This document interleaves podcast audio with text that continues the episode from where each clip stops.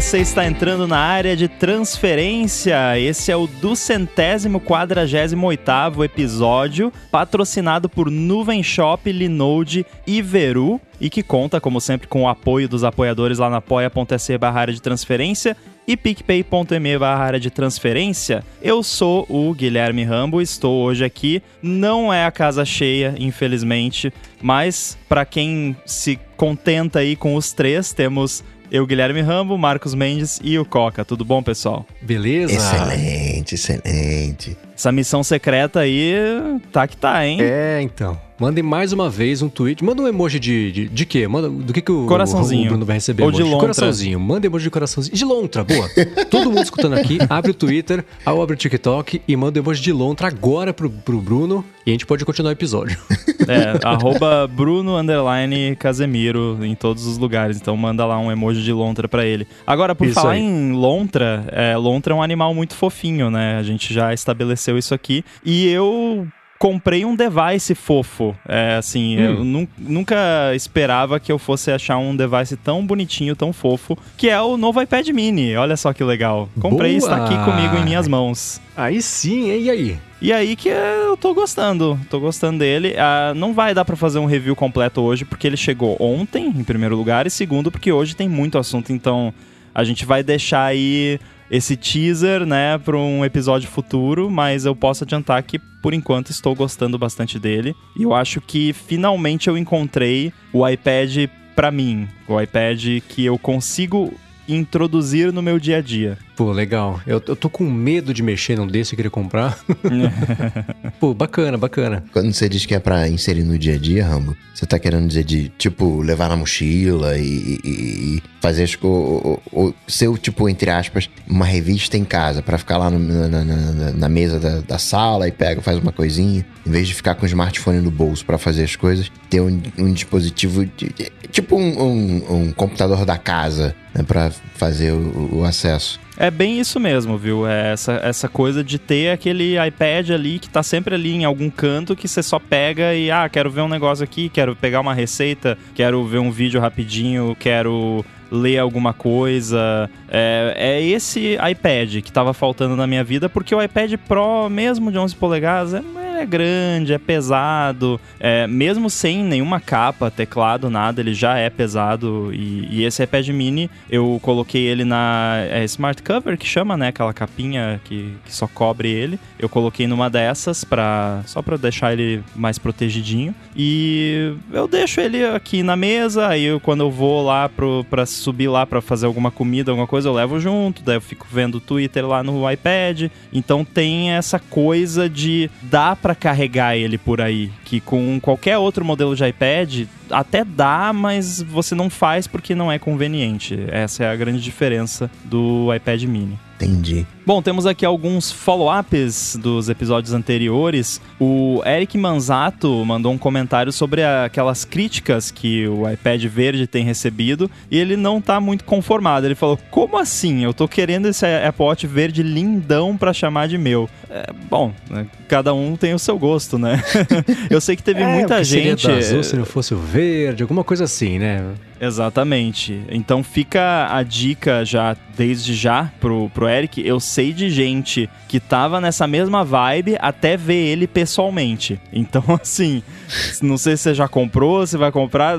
Tenta ir na loja, ver assim, porque eu conheço mais de uma pessoa que tava louco pra ter esse Watch verde, comprou, chegou, olhou e. Hum, percebeu que não, não tinha feito uma boa escolha. Então, vale comentar isso, fica de olho, tenta ver ele pessoalmente antes de comprar. Cara, sabe o que me parece, sem ter visto pessoalmente, pelas fotos não promocionais da Apple, né? Só a foto que o pessoal recebeu, tirou e publicou e falou. "Ah, que coisa, né? É, é, a- o, o tom de verde me lembra muito o tom de verde do iPhone, quando saiu o iPhone 11, né? É o meu, inclusive. Que é o, o- 11 o Pro. verdezinho. É, e é o 11 Pro, exatamente. E talvez o material do, do, do, do- do alumínio mesmo ali, do relógio, esse verde aplicado nesse alumínio tenha ficado com essa cor meio estranha. E a pulseira não ajuda, né? Porque a pulseira também tem uma carinha de G.I. Joe ali, de, de bonequinho de, de, de plástico assim, que junto com o relógio foi o que me causou esse estranhamento maior, mas não foi. Mas é, é isso, é cada um. Às vezes você vai comprar e vai achar lindo, né? Que, que bom, né? um dinheiro bem investido. Mas É. muita gente que eu vi que comprou falou, puxa, é, eu quero o da foto, não esse aqui que tá no meu braço agora, sabe? Alguém deve gostar, senão a Apple não teria feito. Né? Olha. Várias decisões que ela tomou nos últimos anos, a gente pensou isso e falou, poxa. Alô, É, Tatibar. tem isso. Bom ponto, bom ponto. É.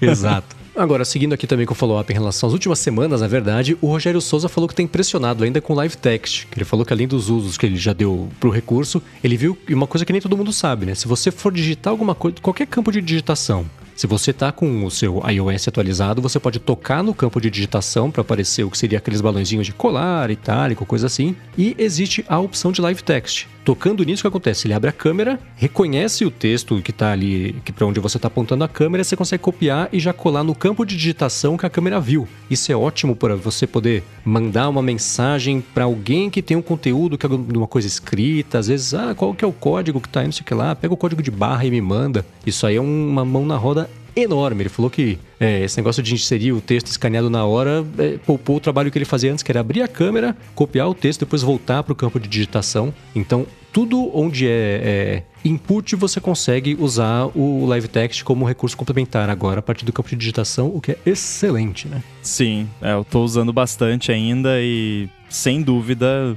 reiterando aqui, é uma das novidades favoritas do iOS 15, com certeza. E Eu no macOS Monterey também. Eu me identifico muito com o Rogério, porque a primeira vez que eu usei o live text foi assim. É, tinha uma senha que tava no Mac e eu não tava conseguindo colar. Aí eu falei, será que.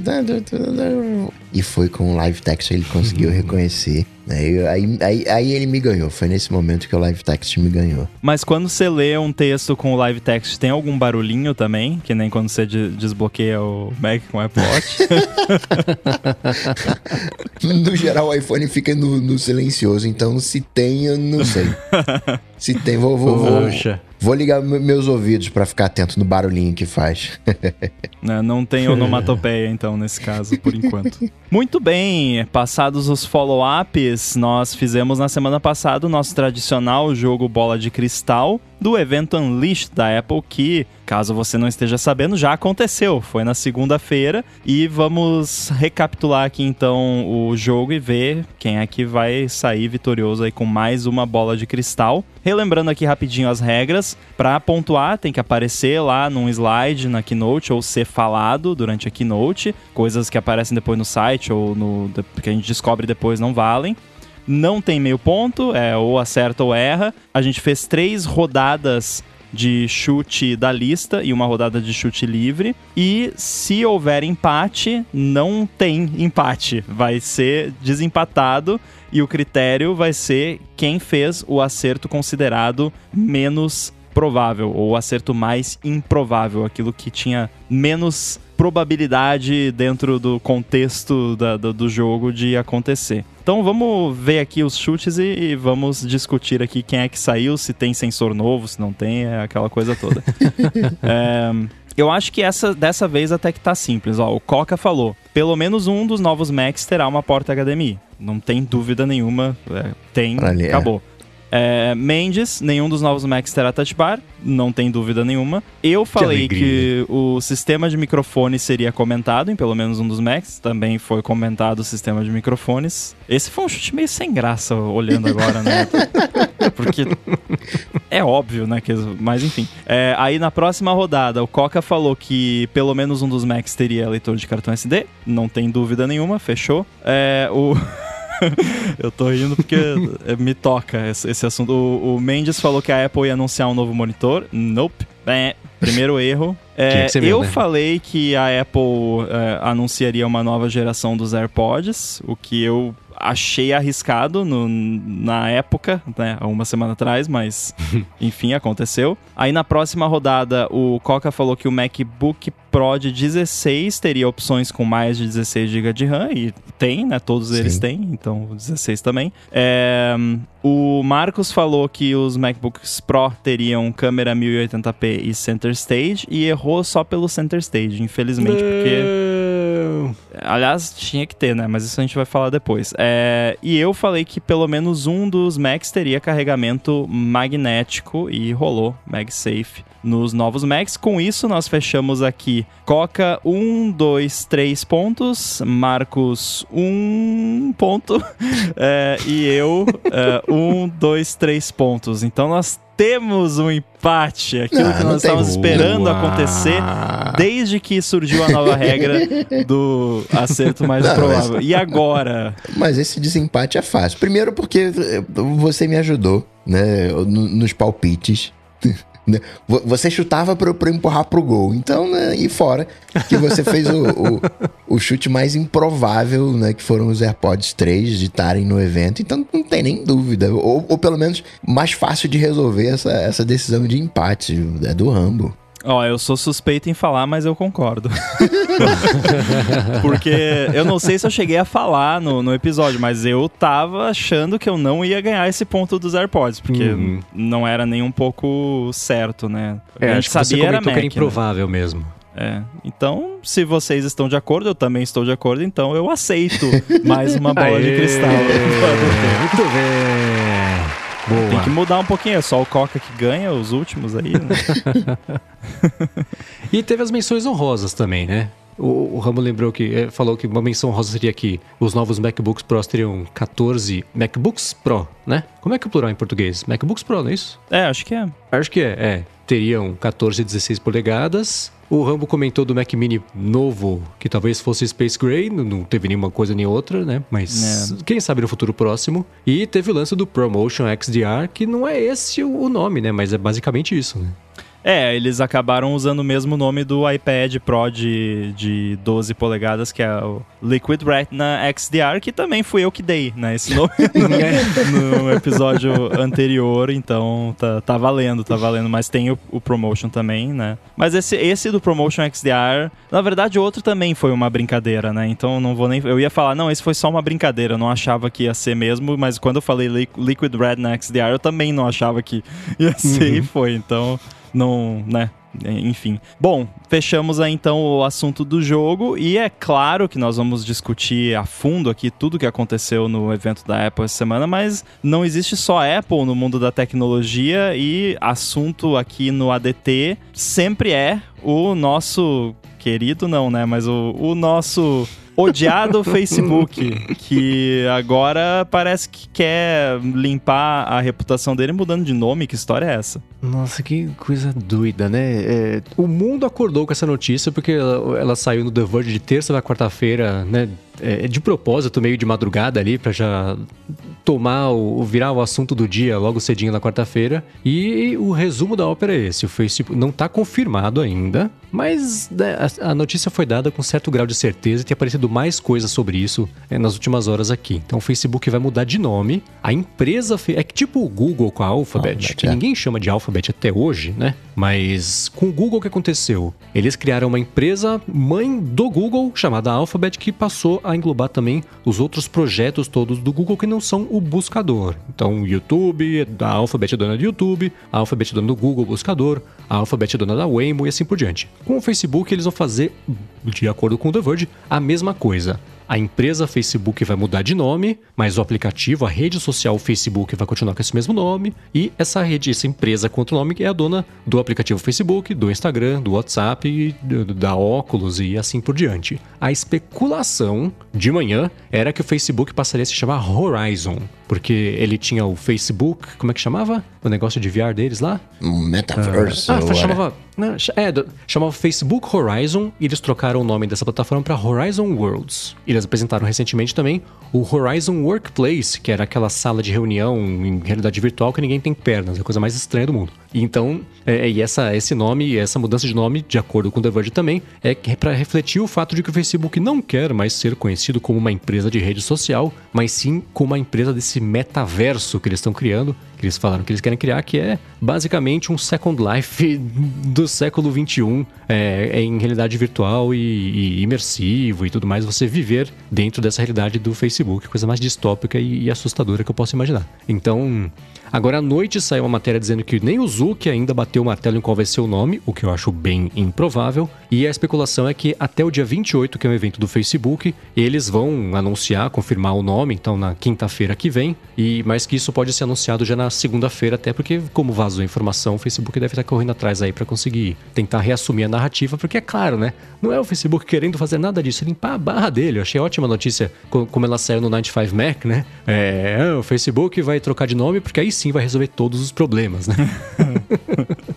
É, aquela coisa, tipo, tudo que, que lança que tem o Facebook por trás é. Ah, é do Facebook. Aí pessoas como nós já, já ficam não com um pé atrás, né? Com todos os pés atrás. É, ah, é do Facebook, então whatever, não vou nem olhar para isso. Aí eu, eu, imagino que a intenção deles é que eles possam lançar o o headset de VR da Horizon, não sei o que, e que as pessoas vão, não vão saber que é do Facebook, o que né, não vai acontecer. Todos os sites vão reportar que é da empresa do Facebook, porque se, se você pensa do ponto de vista de mídia, o Facebook troca o nome da, da, da empresa holding né, para Horizon, por exemplo. Aí daqui um mês a Horizon lança um produto qualquer o site de notícia não vai falar que é o do Facebook, é claro que vai falar que é do Facebook, porque se falar que a Horizon lançou não sei o que, a maioria das pessoas não vai nem saber o que, que, que, é e a notícia deixa de ser interessante, porque não é de uma empresa conhecida. Então, assim, não adianta, não vai mudar coisa nenhuma isso aí. É, eu, achei uma coisa. É, quiseram passar a ideia de que o Facebook, rede social, chamaria outra coisa, que mudaria o nome do aplicativo, que você para entrar no Facebook ia digitar um novo nome.com. E não, é só alphabet, é. né? Que é, né, é, é, entre aspas, é um nada, né? É uma marolinha que não muda o, o nosso dia a dia. É a casquinha, né? Só muda é. ali ó, o casaco, né? Só tá trocando o casaco. Isso aí, esse lance que você citou, Rambo, de que ah, vai lançar uma coisa e ninguém vai dar prestar atenção porque não vai conhecer a empresa. É meio de é para isso, né? É para parar de ah, o Facebook anunciou, ah, então se foi o Facebook anunciou, não presta. Olha o que eles têm anunciado ultimamente, o lance dos óculos com a ray que nem tem o nome deles. Eles eles trocaram o nome da moeda digital deles, desassociaram do próprio Facebook também, estão lançando agora nos Estados Unidos e, e, e na Guatemala, eu acho, e, e meio meio marca é, coringa, assim, para desassociar deles, que eles sabem que o Facebook é um nome completamente envenenado, né? E, tem, tem, vários exemplos que são pequenas anedotas, né? Por exemplo, uma, uma, pessoa que eu conheço, talentosíssima, trabalha numa empresa muito bacana, foi convidada para no Facebook, ela rejeitou por ser o Facebook, porque não dá, né? Você vai ter uma mancha dessa no seu currículo a troco do quê? Né? Então eles, eles finalmente estão é, é, é tendo que lidar com o problema que eles causaram, só que na, no melhor estilo do Facebook estão querendo sair pela culatra e pegar um atalho ao invés de resolver os problemas e daqui para frente falar o que eles vão fazer. Não, vamos só trocar de nome, porque aí, aí sim, agora pronto, tá resolvida. Então é, é, Não esperava nada mais ou nada menos de uma empresa dessa, é só uma continuidade da, da covardia deles. Né? Então. É. Mas vamos ver. Talvez nem seja Horizon o nome, né? Porque agora se, se pinta as notícias de que o Zuki talvez tenha batido o martelo. Acho difícil, mas, mas daqui a uma semana a gente descobre o que vai acontecer com isso aí, né? Daqui duas, né? Porque. Não, uma, né? Quinta-feira que vem. A gente é. comenta na outra. Pode ser uma maldição de quinta-feira. É que nem monta... É, pois é, né? Montadora de carro, né? Você vai ver que uma é, é dona da outra, que né? juntando, sei lá, você tem três grandes montadoras que são donas de, de, de tudo. É, uhum. coisa de comida industrializada também, né? Então, tudo meio, meio assim. É, a gente acha que o Facebook é vilão, mas o, o Facebook só cresceu a ponto de ter uh, né, braços, né, como outros conglomerados. Exatamente. E uma coisa que é muito louca a respeito de sempre que sai. Você tem dois, dois grandes grupos de funcionários do Facebook. Os que compram completamente a conversa e a ideia e a atitude de que o Facebook é sim uma coisa super positiva para o mundo e eles só são incompreendidos, tadinhos, né? Eles são atacados oh. injustamente. E você tem o grupo dos funcionários que fala: gente, vamos melhorar isso aqui porque tá difícil trabalhar aqui, levantar essa bandeira, né? Então já faz muito tempo que tem isso, esses vazamentos todos vieram desse segundo time, mas você tem o primeiro, você vê, por exemplo, nessa semana o chefe de. Tudo bem que esse é o trabalho da pessoa que faz isso, né? Mas ainda assim. Ai, que sujeira, né?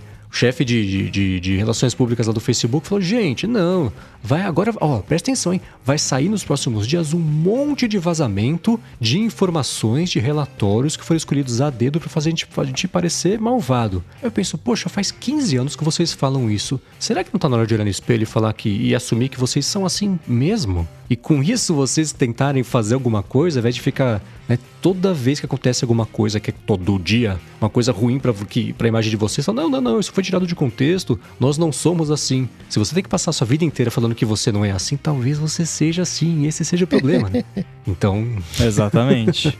é meio por aí, né? É, exatamente. Agora, esse episódio vai estar tá bem completo, né? Porque nós já falamos aqui de Facebook, vamos falar de Google e Samsung e, é claro, vamos falar também de Apple. Então, segura aí que tem muito assunto ainda nesse episódio. Mas antes eu quero agradecer aqui o patrocinador, que é a Nuvem Shop. A Nuvem Shop é a maior plataforma de e-commerce da América Latina e ela tá com uma oferta especial para os ouvintes do ADT que querem montar uma loja online profissional. A Nuvem Shop já oferece 30 dias de graça para você testar a plataforma e 90 dias de isenção de tarifas. E os ouvintes aqui do ADT ainda por cima têm 25% de desconto na primeira mensalidade depois de testar um mês de graça pelo link. Ó, anota aí, areadetransferência.com.br barra nuvenshop. A Nuvem Shop oferece designs profissionais para você montar sua loja e oferece também integração com lojas de redes sociais,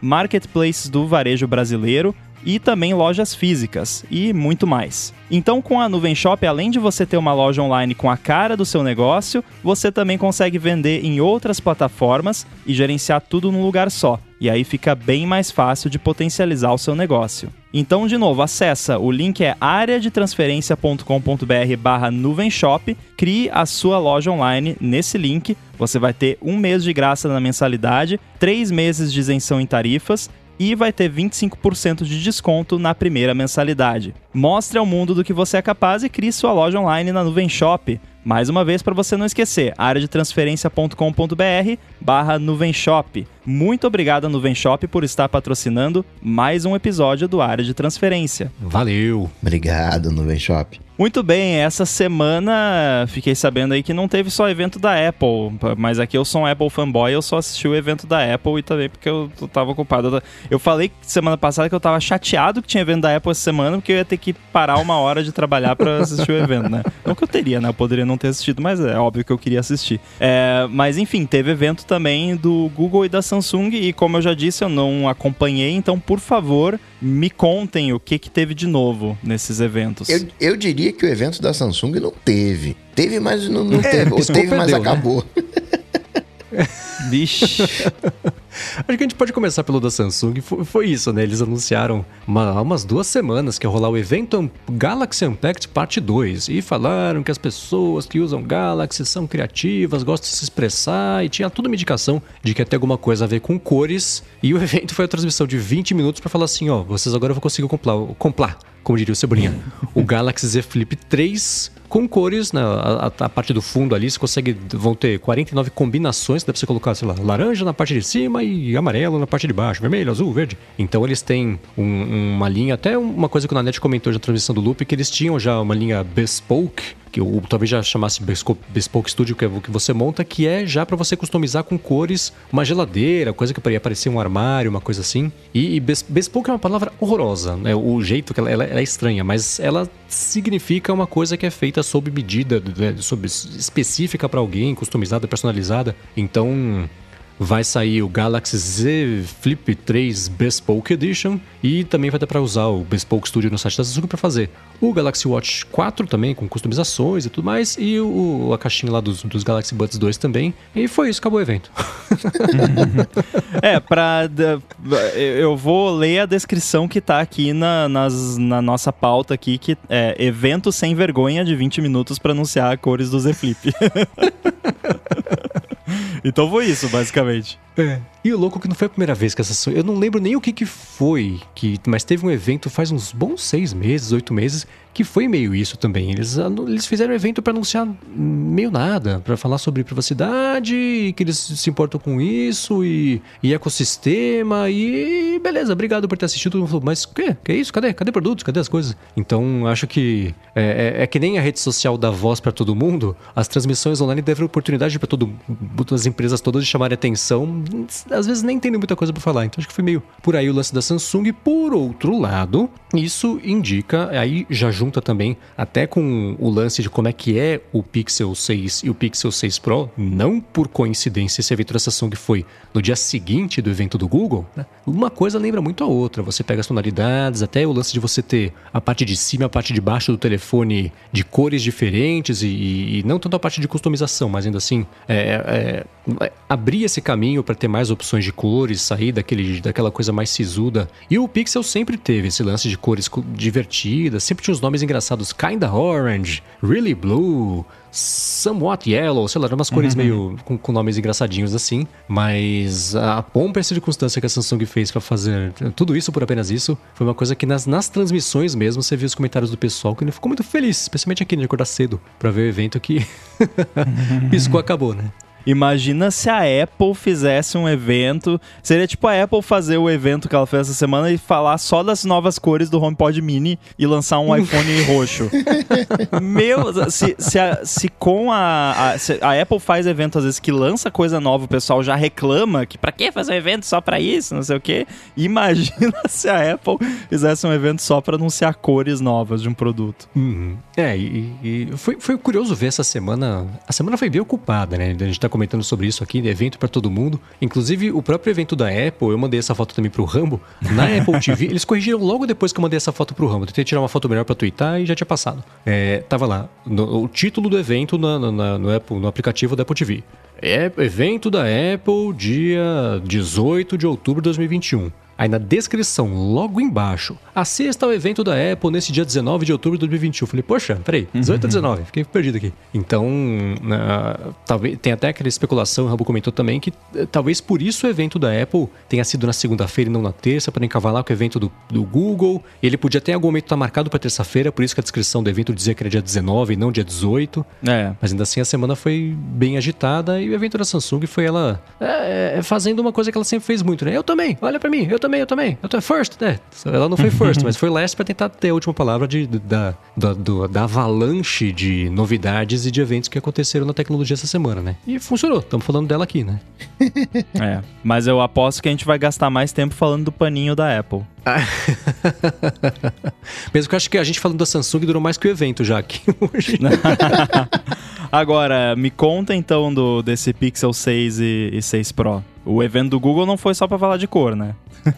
Não, foi só um pedaço, um bom pedaço, mas só um pedaço. É, rolou também esse evento do Google. Vou tentar resumir aqui pra gente poder falar sobre isso. Anunciaram o Pixel 6 e Pixel 6 Pro. Eles tinham anunciado gradativamente em doses homeopáticas aqui tudo sobre, quase tudo na verdade, sobre o, esses telefones e confirmaram, por exemplo, o Google também agora vai ter o processador deles, que é o, o chama Tensor, até tem o lance do TensorFlow, então eles estão é, se apoiando mais nessa marca. A câmera do Pixel finalmente né, foi atualizado o hardware, acho que desde o do Pixel 2, ele era um, tinha um, sei lá, acho que 12 megapixels, tem 50 agora. Sabemos que megapixel não quer dizer necessariamente qualidade, mas assim, atualizou, que bom. Né?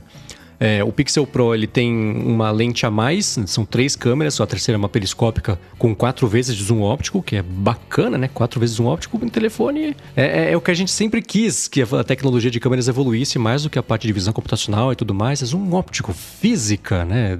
A coisa sendo aumentada de verdade, sem pixelizar. E eles fizeram mesmo, confirmaram já fazia um tempo e mostraram um detalhe agora, que as câmeras ficam no que eles estão chamando de faixa ou barra das câmeras. É uma, uma faixa preta na parte de trás do telefone, ocupando horizontalmente ele de fora a fora, e as câmeras ficam todas ali e é um, uma coisa saltada também, até para conseguir acomodar as lentes, sensores e tudo mais. Tem esse lance das cores, da parte de cima e da parte de baixo, dividida por essa barra de câmeras, elas serem diferentes, tem menos opções de cores de combinações do que as 49 que a Samsung anunciou é, no evento dela e o foco dele para variar é, é, todo o lance, para variar não do jeito ruim, né? eu tô, tô, brincando aqui, mas é, como eles têm feito desde sempre na linha Pixel é câmera. Então eles anunciaram um monte de efeitos. Tem um efeito bacana de você tirou uma foto, aparecer alguém lá no fundo que você não quer que apareça, né? Tá estragando a foto, tem um objeto meio estranho ali, aparecer um cachorrinho que você não quer. Você usa lá a borrachinha mágica, pumba, já apaga isso, que tem um monte de aplicativo de, de editar fotos. Agora tem nativo no Pixel, o que é bacana. Tem um lance também que a pessoa tá, se mexeu um pouquinho na hora da foto, deu um blur no rosto, você consegue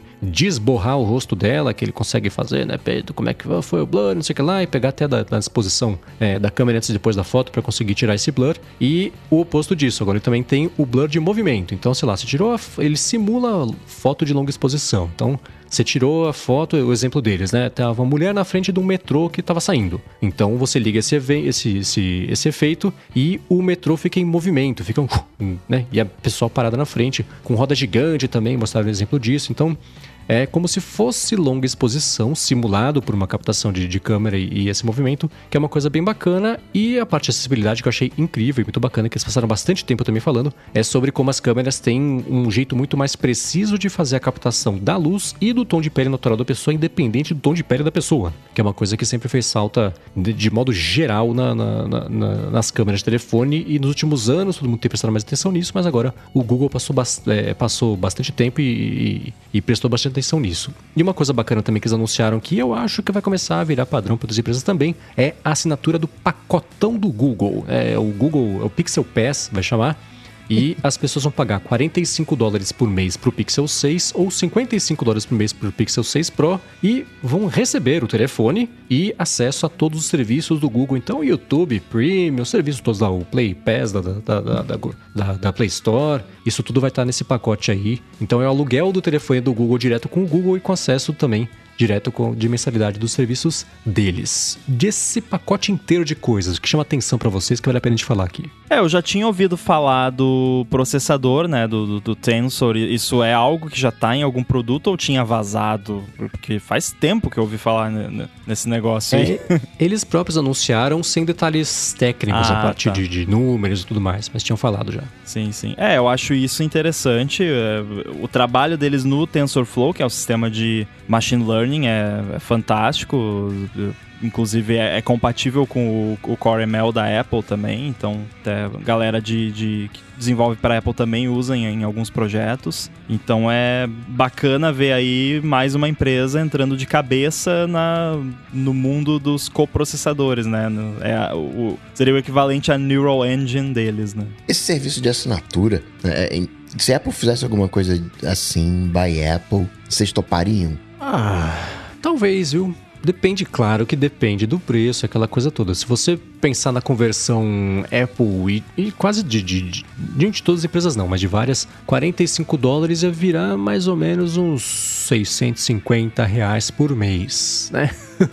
para assinar, mas é ter que ver a quantidade de serviço também, né? Se é tipo o Apple One mais iPhone, basicamente isso. Por 600 reais por mês, não, muito obrigado. Mas se fosse uma coisa um pouco mais acessível, eu, eu acho que eu toparia sim. Pra, pra aí valeria para mim a pena pegar um, um Pro Max do ano e o Apple One já pago. Então estaria meio.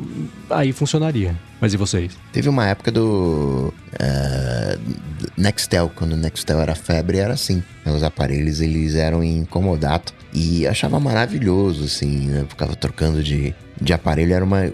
Você acaba ficando mais relaxado, né? Naquele zelo já que não é seu de alguma maneira, você fica mais né, relaxado no, no uso. E foi um foi agradável né, usar. E eu nunca vi algo que me convencesse, um modelo que me convencesse. Porque tem aqueles planos né, de operadora, de, de troca todo ano, banco também tem coisas que tentam seguir nessa linha, mas nunca me, me, me agradou. Né, depois dessa fase Nextel, eu preferi comprar do que o, esse aluguel comodato barra assinatura. É, eu nunca me chamou atenção, dependeria, claro, do, de valores e tudo mais. Mas sei lá, eu tô tão acostumado a todo ano ir lá e comprar o device, aí eu vendo do ano anterior e no fim acaba dando na mesma. E aí é né, uma mensalidade a menos para ter que estar tá pagando. E o device é meu, né? Claro que eu acabo vendendo todo ano o anterior, mas pelo menos durante aquele período ele é meu. O que tem o, a, a, diferença, como você disse, né? Eu tenho que cuidar dele como sendo de fato meu, né? Então,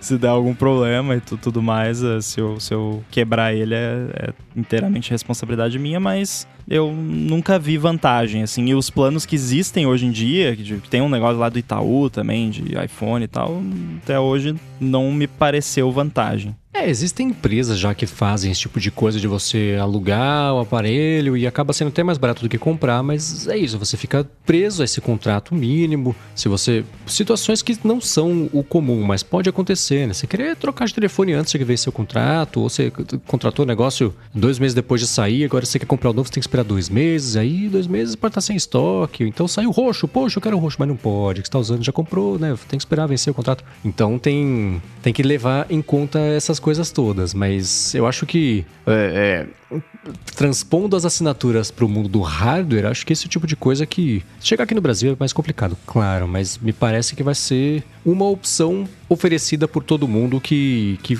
quiser brigar por um pouco mais de mercado. Né? Agora, lá fora, por exemplo, a galera que usa aquele iPhone Upgrade Program só se dá mal, né? Toda vez que lança iPhone novo, eu só vejo essa galera chorando que não conseguiu comprar porque deu pau, porque não sei o que, porque vai levar dois meses para conseguir comprar. Então, assim, se você gosta de.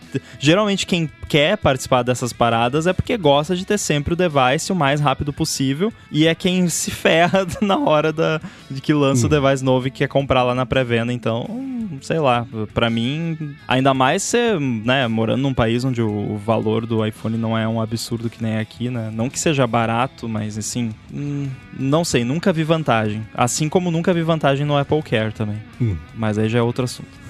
é.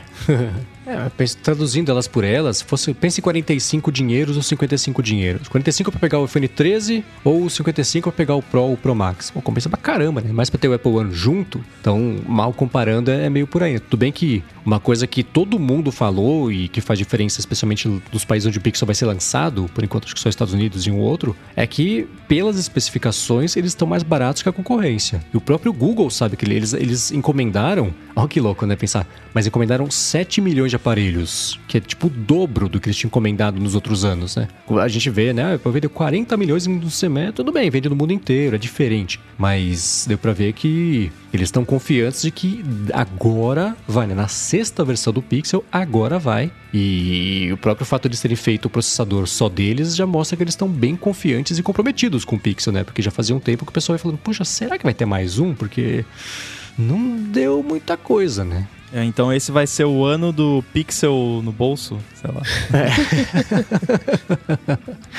É, o lance do processador, eles mostram. É, coitado da. Coitado não, né? Todo mundo, quem dorme no ponto tá sujeito a isso, né? E o mercado tá migrando. Até a Oppo anunciou que vai fazer o chip dela, né? Mas eles mostraram lá que, comparando o Pixel 6 com o Pixel 5, 80% mais rápida a CPU e 370% mais rápida a GPU. Os gráficos são parecidos. É um gráfico de barra, né? Foi o que a Apple fez também no, nos, nos Macs, mas ainda assim dá pra ver que a galera tá investindo e, e, se isso vai se traduzir em ganho de, de, de desempenho no dia a dia, vamos esperar para ver. Mas na teoria ali, só nos gráficos, no, no poder de processamento puro, eles é louco como eles estão tanto a Apple quanto o Google estão prometendo deixar para trás aí o mercado tradicional e a Apple já mostrou com o chip M1 que conseguiu. Né, em relação à Intel, ver agora se os Pixels vão, vão entregar isso também pro, em relação ao, ao Snapdragon, enfim, do, do Pixel 5 qualquer.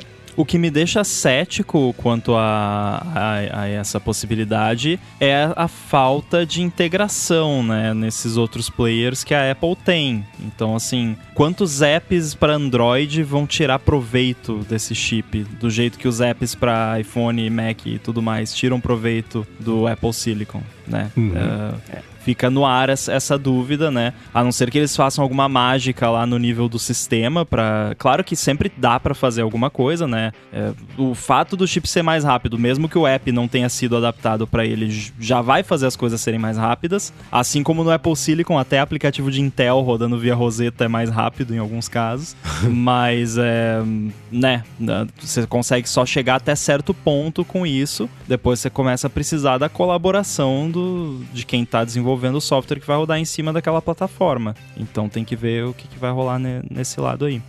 Aí volta ao velho papo da, da fragmentação, que é um papo cansado, mas ele ainda existe, é verdade, acontece em 2021, né? Então ele tem que ser discutido, não pode ser ignorado, né? Apesar de não ser novidade. O que mais me chama a atenção nessa história toda é como é que a Intel tá se sentindo, né? E ainda também, de alguma Nossa. maneira. É como né, você que é especializado naquilo, né, entre aspas, perde para um novato.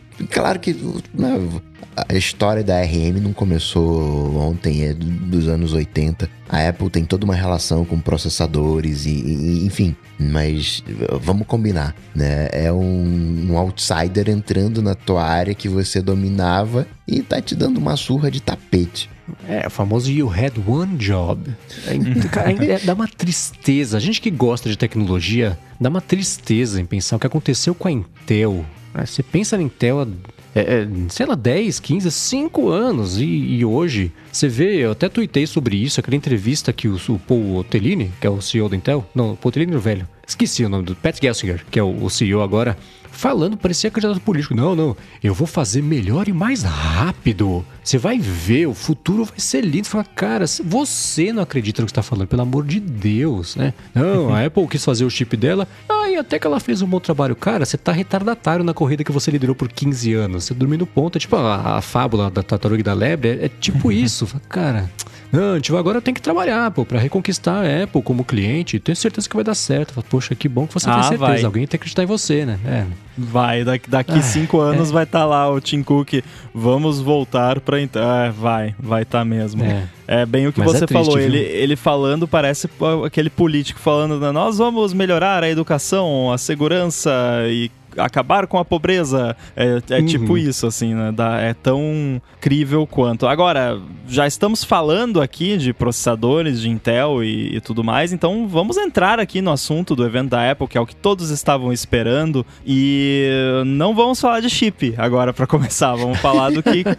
né, vamos aqui em ordem cronológica do evento, né? Vamos chegar nos chips, não se preocupem. O evento começou antes de falar do primeiro anúncio. é, O que, que vocês acharam daquele vídeo com, a- com os barulhinhos lá dos Macs? Eu achei maravilhoso, achei a melhor Bom introdução em um bom tempo, né? Eu também gostei. uh, E, e ficou bem claro uh, como a Apple tá querendo conversar com essa galera. Vou chamar de criativa, mas essa galera de vídeo, essa galera de música, né? Foi um, foi bem, bem orientado ali. Eu, eu curti. E a galera Mac old school, né? Aquela galera que conhece o, o iMac coloridão antigo, que conhece os sonzinhos do, do Mac antigos, né? Eu acho que tem esse, esse lance de nostalgia também um pouco. E eu reparei que o, o carinha da garagem, ele tinha tudo mais moderno. A única coisa que não era mais moderna era o MacBook dele. é, Como né, a mensagem que ficou pra mim foi, ó, né, eu comprei tudo, mas o MacBook não me convence. Ainda tô aqui com o meu velhinho porque essa linha nova aí não me convence não. Tô esperando um novo. de novo pra conversar com a galera old school, né? A galera que queria porta HDMI. Agora, uma coisa que foi curiosa é que eu.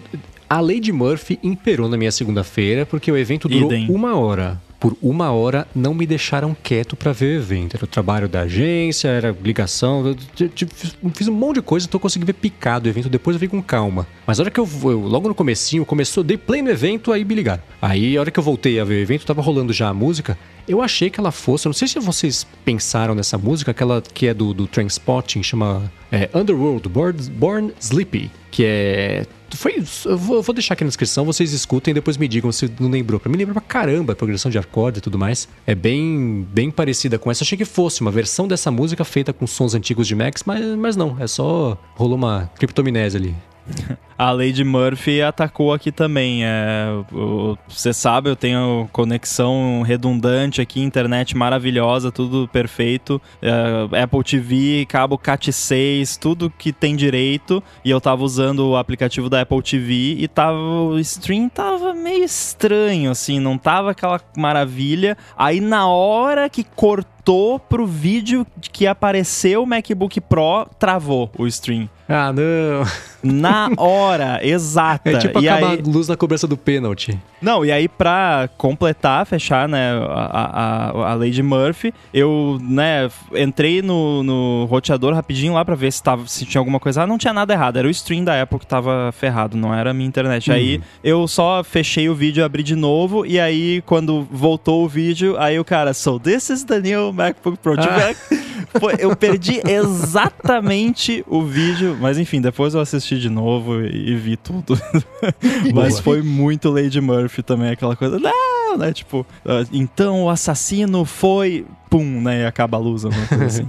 Bom, enfim, vamos falar dos anúncios então. Começando por algo que é, acho que ninguém tava esperando, não tinha nenhum rumor nem nada. É, nessas duas coisas, na verdade. Mas o primeiro deles foi o novo plano do Apple Music, que é o plano Voice. Que é basicamente um plano no qual você tem acesso a todo o catálogo do Apple Music em todos os seus devices, assim como os- o outro plano, mas você só consegue acessar o catálogo através de comandos de voz. Isso pra mim é aquela parada bem é, meio plano grátis do Spotify ou de outros serviços que você não consegue pular muita faixa, né? Ou só pode ouvir em modo shuffle. É aquela coisa que provavelmente eles pagam menos taxa para as gravadoras e para os artistas, então eles conseguem fazer um plano mais barato, 4 dólares e 99 centavos nos Estados Unidos. E aí você pode ouvir o que você quiser, mas você só consegue ouvir pedindo para carangueja, né? Não consegue ir lá e montar sua playlist, escolher no dedo. Então, eu tô eu assino esse plano, tô aqui no meu Mac.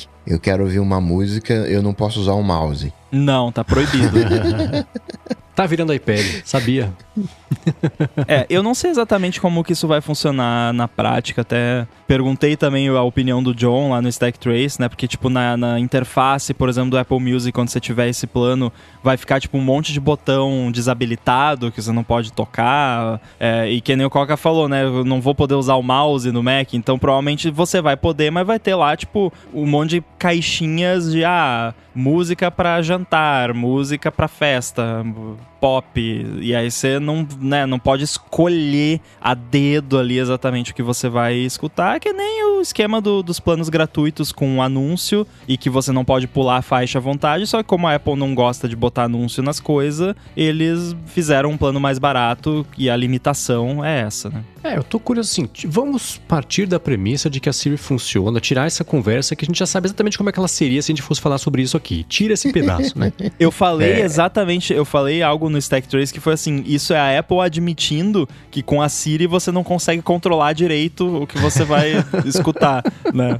Porque é o compromise é, porque se a Siri fosse realmente tão boa quanto a Apple diz ser, a pessoa ia conseguir escolher o que ela quisesse ouvir, né, perfeitamente, É. mas não é o caso, né? É, né? É, eu já falei aqui, por exemplo, de como é um desastre pedir pra ela tocar música clássica, porque é, é um sistema de organização completamente diferente. Até a Apple acabou de comprar um aplicativo, uma plataforma inteira vai sair, tipo um Apple Music separado de música clássica, só pra tentar resolver esse problema. Mas beleza, partimos da premissa de que funciona, né? E é Estados Unidos só por enquanto, não tem nem previsão de lançamento aqui no Brasil. Estados Unidos e, e uns, uns 10 países, mas ainda assim É. não tem previsão aqui de lançamento no Brasil. 17, eu acho, países, né? E, e fico curioso pra saber, primeiro, como as pessoas vão descobrir que existe esse plano, e em segundo lugar, a adoção de uma coisa dessa, né? De da galera topar essa ideia de é, interagir unicamente por meio de voz ou acessar o aplicativo e ver lá só o- as sugestões do que você pode usar a voz pra pedir, ou um outro comando rapidinho ali. Ah, é, é- como os outros planos continuam exatamente como eles são, eu fico curioso pra saber como é que vai ser a adoção disso aí. Eu chuto que a hora que vier pro Brasil vai ser 8,50, porque é o mesmo preço da assinatura universitária, que é o que ficou o mesmo preço lá nos Estados Unidos também, que é 5 dólares por mês. Então, quando sair por aqui, se sair por aqui, que seria em português, blá blá blá, deve ser 8,50.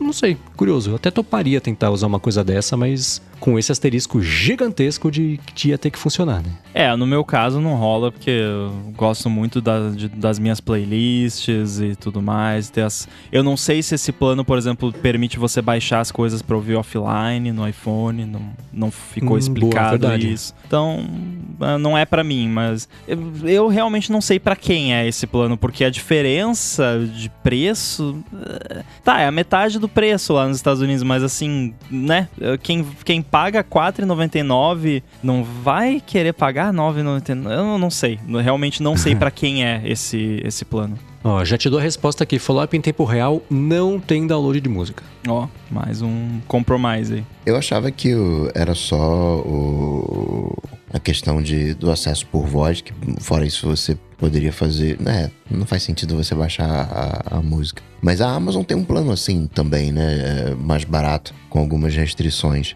É, acho que todo serviço tem. eh, ou, ou tem uma versão grátis, que é não só tem anúncio, que, por exemplo, Spotify gratuito, pelo menos era assim quando eu usava, não sei como é que é hoje em dia. Ele, além de ter os anúncios, ele tem limite de, por exemplo, você não pode ficar pulando faixa o quanto você quiser. Você pula duas ali, ele já. Ih, agora você não tem que esperar mais uma hora para poder pular outra faixa. que É justamente para você não poder escolher exatamente o que você vai ouvir. E eu acho que é nessa tecnicalidade que eles conseguem uma- um, um deal lá melhor com as gravadoras para poder oferecer um plano mais barato, ou no caso do Spotify com um anúncio, e provavelmente a Amazon tá fazendo a mesma coisa que a Apple vai fazer com, com esse plano. O Leandro comentou aqui que parece um plano para ser usado no HomePod Mini. Pode até ser, eu acho que faz um, certo sentido. De repente, até no futuro vai ter algum tipo de promoção de compra um HomePod Mini e ganha um mês grátis. De... No futuro, talvez, né, assim que lançar, já vai ter alguma coisa assim. O que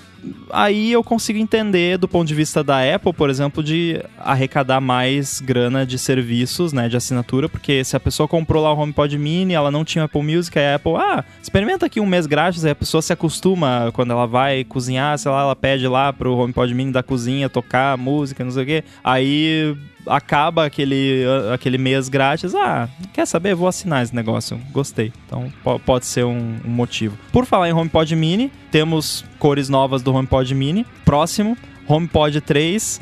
É, quer dizer, AirPods 3. Vocês querem falar das cores? Acho que não precisa, né? Senão a gente vai ficar meia hora aqui falando das cores. Eu gostei das cores. O que eu quero falar só é que esse plano do HomePod Mini com o Apple Music, imagina os advogados do Spotify tendo a mesma conversa, só que com uma atitude bem diferente sobre o inevitável lançamento dessa função.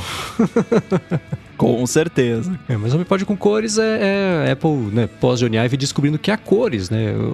Se o branco é a soma de todas as cores, vamos desmembrá-las em cores de verdade e cada um compra o que quiser, né? Ok, bacana.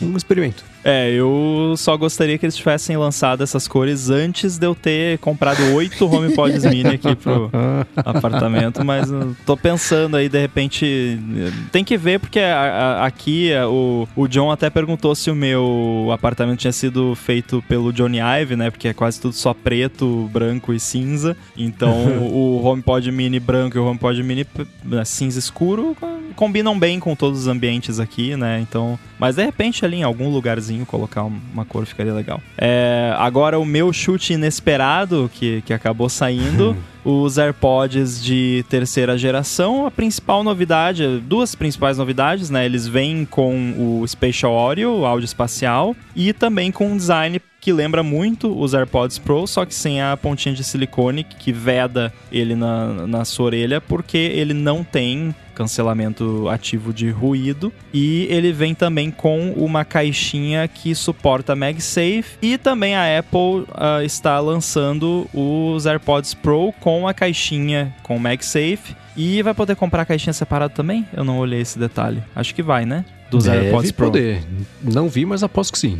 Porque eu vi hoje já que tinha gente que já tinha comprado e já tava na mão com a- os, os- os AirPods Pro com a caixinha MagSafe, porque tinha pickup lá na- nas Apple Stores. Ah, É, só que aí a pessoa comprou os AirPods Pro com a caixinha MagSafe já junto, né? Eu não sei se isso vai virar padrão daqui pra frente ou se vai ser um preço diferenciado. Ah, imagino que vire padrão, né? Não tem por que isso ser Aposto que sim. separado. Então, bacana, é, recursos legais e aí o que vocês acharam? Eu sei que assim, provavelmente não é um produto que ninguém aqui vá usar no dia a dia. Eu comprei por causa do meu trabalho, mas o que que vocês acharam dos AirPods 3? Tecnicamente falando, não, tem nem o que falar. É o, o que deveria ser. Mas eu não sei, ficou. é, é, o AirPods do meio ali, né? Pra quem não quer um Pro e de repente quer gastar um pouquinho mais do que o, o de entrada, o segunda geração. Eu não sei, eu acho que ele ficou meio perdido ali no, no, no- processo. Eu não sei que- o que levaria uma pessoa a comprar o 2 ou comprar o 3. Não sei, eu fiquei confuso ali no. Parece uma coisa meio da Apple, ó. Esse aqui é o novo, mas vou continuar vendendo o antigo. Ela talvez não tenha tido a coragem para tirar o, os AirPods 2 de linha. O que a Apple quer é ter AirPods baratos, entre aspas, né, baratos, e acho que por isso que ela mantém ainda o, o, o, HomePod, o HomePod, não, os AirPods originais. É, agora, com questão de o, a pessoa leiga tentando decidir sozinha, eu consigo talvez ver que poderia ser um pouco complicado, mas a pessoa que for na loja, ela, o, o, funcionário da Apple vai saber vender. Assim, é, os AirPods novos têm resistência a, a suor, por exemplo, que o, o outro não tem, e a líquidos, né, de, como um todo. É, ele tem o, o, áudio espacial, a bateria é melhor, tem o, o chip H1, que é melhor também. Então, assim, tem diferenças. E tem o design também que às vezes a pessoa né, prefere como um encaixa na, na, orelha ou como o outro encaixa na orelha. Então eu acho que tem diferenças suficientes para justificar manter os dois, mas a principal delas, é claro, provavelmente é o preço. É, acho que é meio por aí também. Não é barato. Assim, preço, Brasil, blá blá blá. Mas mesmo Estados Unidos. As opções, bem basicamente, são: você quer o barato, o novo ou o Pro? É, é, é são essas três opções.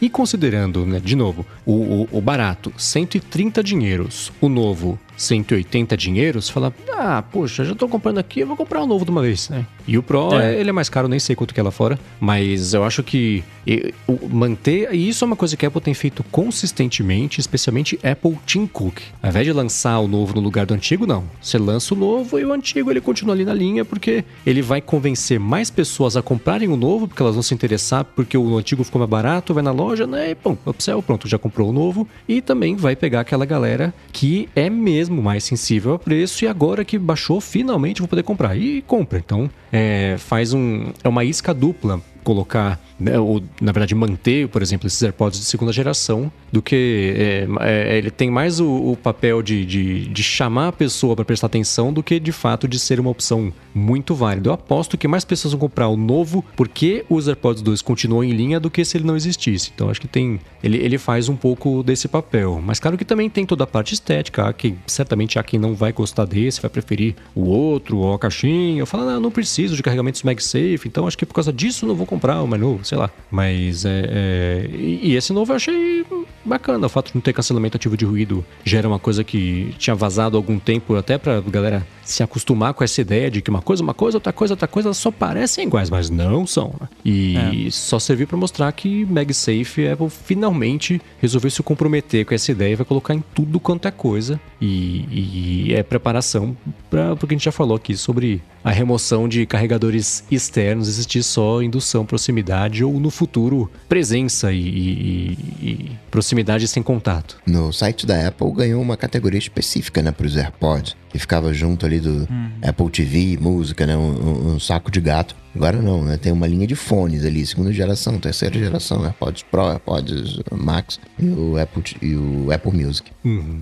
Eu não sei como é que é com o HomePod, mas o, nem se como é que é aqui no Brasil, mas na Apple, nos Estados Unidos, se você não for assinante do Apple Music e nunca tiver sido, se você comprar AirPods, você ganha seis meses de acesso já ao Apple Music para poder Nossa. usar. Então esse lance do, do, do, Siri Voice Plan aí é com certeza vai, vai entrar nessa fita também. É. Eu achei legal o seu comentário. Eu nunca tinha pensado no lance de usar o, os AirPods mais os produtos mais baratos como isca, né? No caso os AirPods seriam uma isca de ouvido, não sei para fisgar a pessoa pelo ouvido, né? É, porque faz sentido você pensar que vai ter gente que, pô, agora eu consigo ter os AirPods, ficou mais barato. Deixa eu ir lá e na loja lá e ver esse negócio. Aí a pessoa vai lá e, ah, mas esse aqui é só 50 dólares a mais. Será que, né?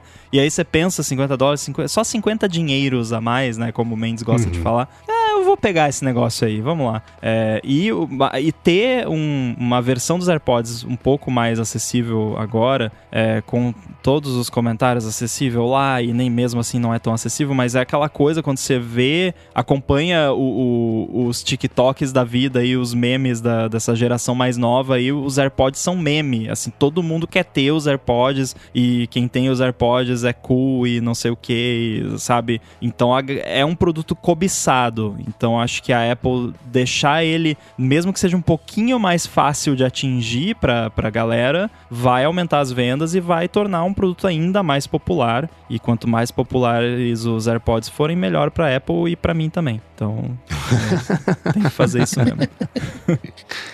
Bom, a, a, eu já eu sei que nesse bloco eu já falei que era o que todos estavam esperando, mas eu sei que o que todos estão esperando mesmo é que a gente fale aqui dos novos processadores, os novos Macs, MacBook Pro de 14, 16 polegadas, e nós vamos falar isso em seguida. Mas primeiro eu quero agradecer aqui o nosso patrocinador. Falando em processador, vamos falar aqui de Linode. Com as máquinas virtuais rodando Linux da Linode, você consegue simplificar sua infraestrutura e cortar bastante do que você gasta com serviços de nuvem. E com isso você também simplifica toda a parte de desenvolvimento, de distribuição e de escala para rodar seus projetos de um jeito mais rápido e mais fácil. A Linode tem soluções para todo tipo de projeto, que pode ser desde um projeto pessoal até a parte de administração de cargas de trabalho mais pesadas. E quem é ouvinte do ADT ganha, olha só, crédito de 100 dólares, não é 100 dinheiros, é 100 dólares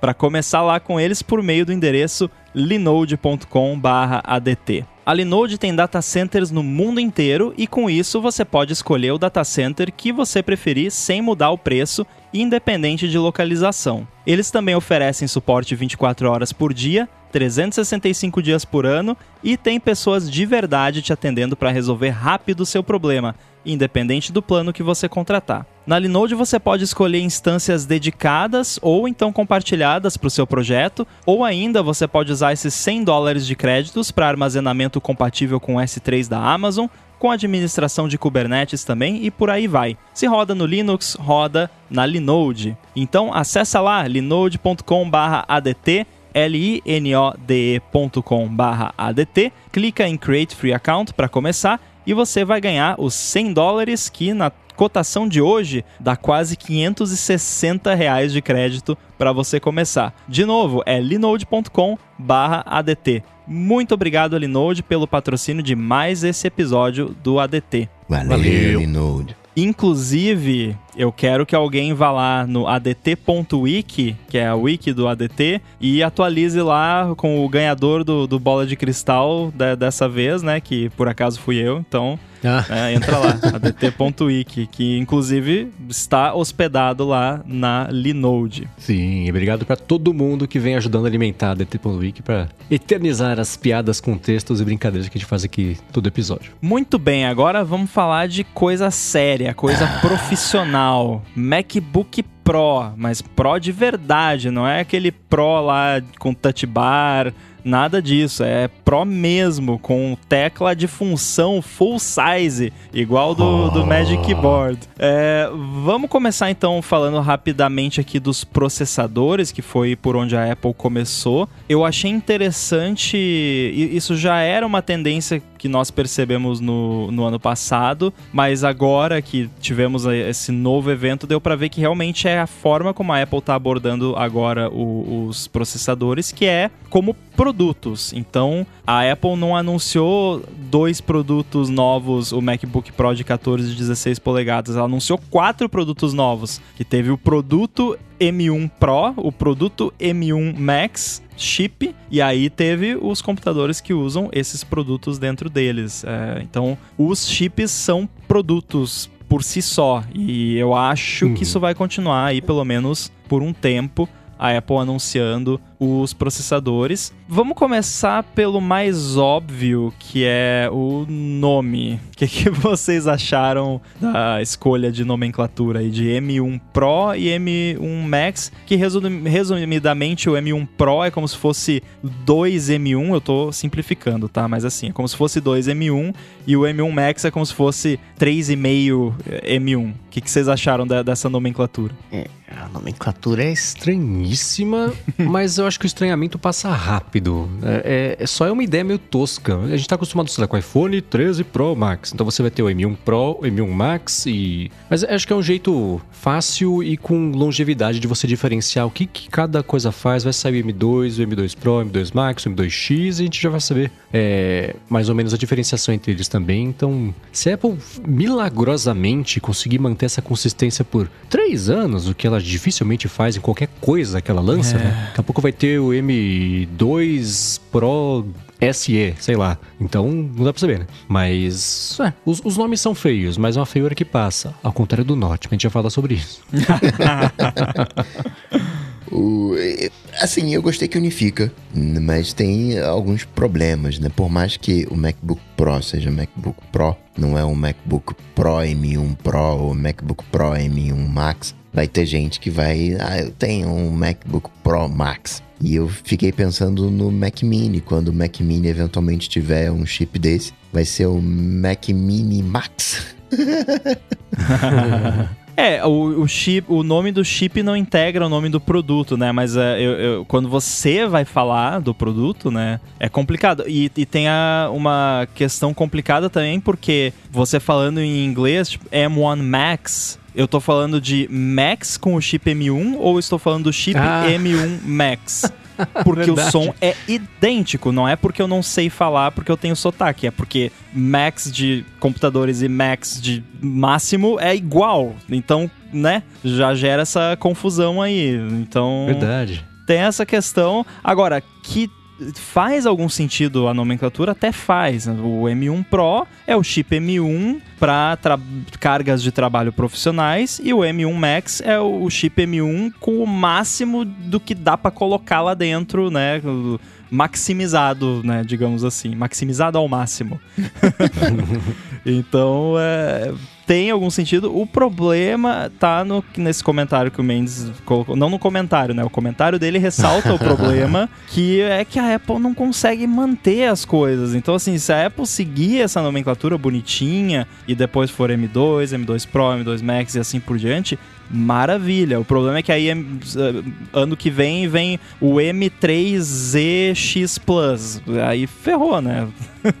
É, é, esse é um, isso é uma coisa que ela faz muito, né? Vamos mal comparar com a Intel. O que, que ela tem? Ela lançou o i3, i5, i7, i9. ela tem- É, é com pela consistência de nomenclatura, é, en- ensinar o mercado a bater o olho, saber sobre o que se trata, sem nem você saber o, qual que é a especificação exata do chip. Você sabe que o i7 é melhor que o i3 e você sabe que o Max vai ser melhor do que o sem nomenclatura. Então é, é, de novo, né? Pela consistência isso vai se manter. É, eu, esse negócio do Max, tipo, ir pro, pro 11 no, do, do, do Spinal Tap, a piada é Goes to 11, né? O, o Max é, é isso, vai ser sempre o maiorzão. Eu achei muito louco o jeito que ela mostrou, que não, claro que não é exatamente assim que o chip é por dentro, mas a comparação de tamanho de organização, de- do número de, de núcleos que tem cada coisa ali, da comparação do M1 com o M1 Max, que é um, tipo, um wafer inteiro, uma coisa gigantesca ali dentro do computador, uma área enorme que ocupa ali. O chip é, é assustador. Tô curioso pra ver uma foto dos chips mesmo, físico ali, comparando um com o outro, pra, pra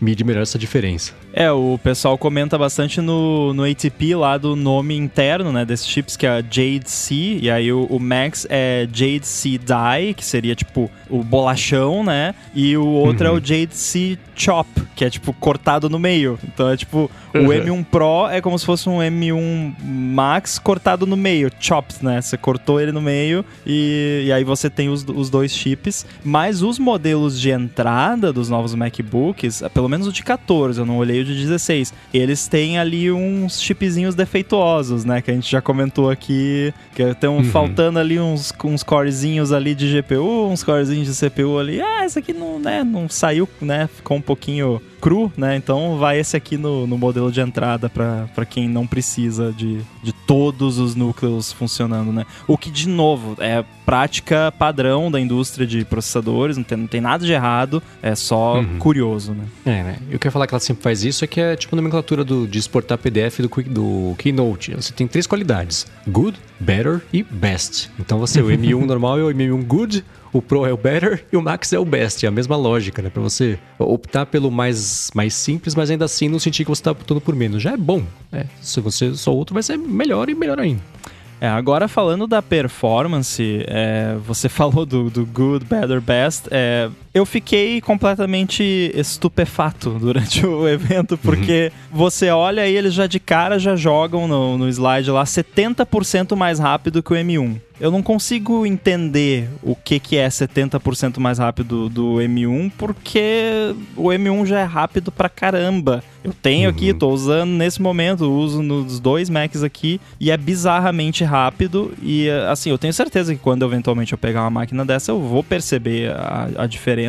Só que é difícil imaginar 70% mais rápido do que o que eu já tenho agora, que já é muito rápido. E isso é falando do M1 Pro, não é nem falando do M1 Pro Max. E, e aí teve os gráficos lá, que a gente não precisa entrar em detalhes aqui, são gráficos que muita gente critica e tal. Eu acho que eles têm o seu valor, mas eu sinceramente acho meio chato, porque para mim o que vale Nossa, mesmo sim. é pegar na mão depois e ver a diferença. É, eu preferia muito mais se eles fizessem comparativos tipo, ó, oh, renderizar um projeto de uma hora do Final Cut Pro no M1 leva uma hora e nesse aqui leva 20 minutos. Eu queria esse tipo de comparativo, não, ah, o gráfico do AMD não sei das quantas, sabe? Mas enfim, eu sei que tem gente que gosta. Eu não. O resumo é um monstrão. Eu gostei. É. É, tenho fim dos dongles, uma, uma série de, de, coisas. Perdi a, a touch bar, ganhei um note, mas é potência, é o que eu quero. É, o, o, que, por um lado, me deixa preocupado também, né? Porque é, se eu fosse fazer um MacBook, eu faria um MacBook assim. O MacBook deixou de ser uma coisa uh, Johnny Ive, né? E passou a ser, quer mais portas? Vai, toma, leva é, é mais portas. Aqui, ó, potência. Então eu fiquei empolgado, assim. É, parece que... É, virou um... Não é que o MacBook Pro não era um computador, mas é, é, ele era meio que um computador assim, sabe? Assim, meio que de nariz empinado.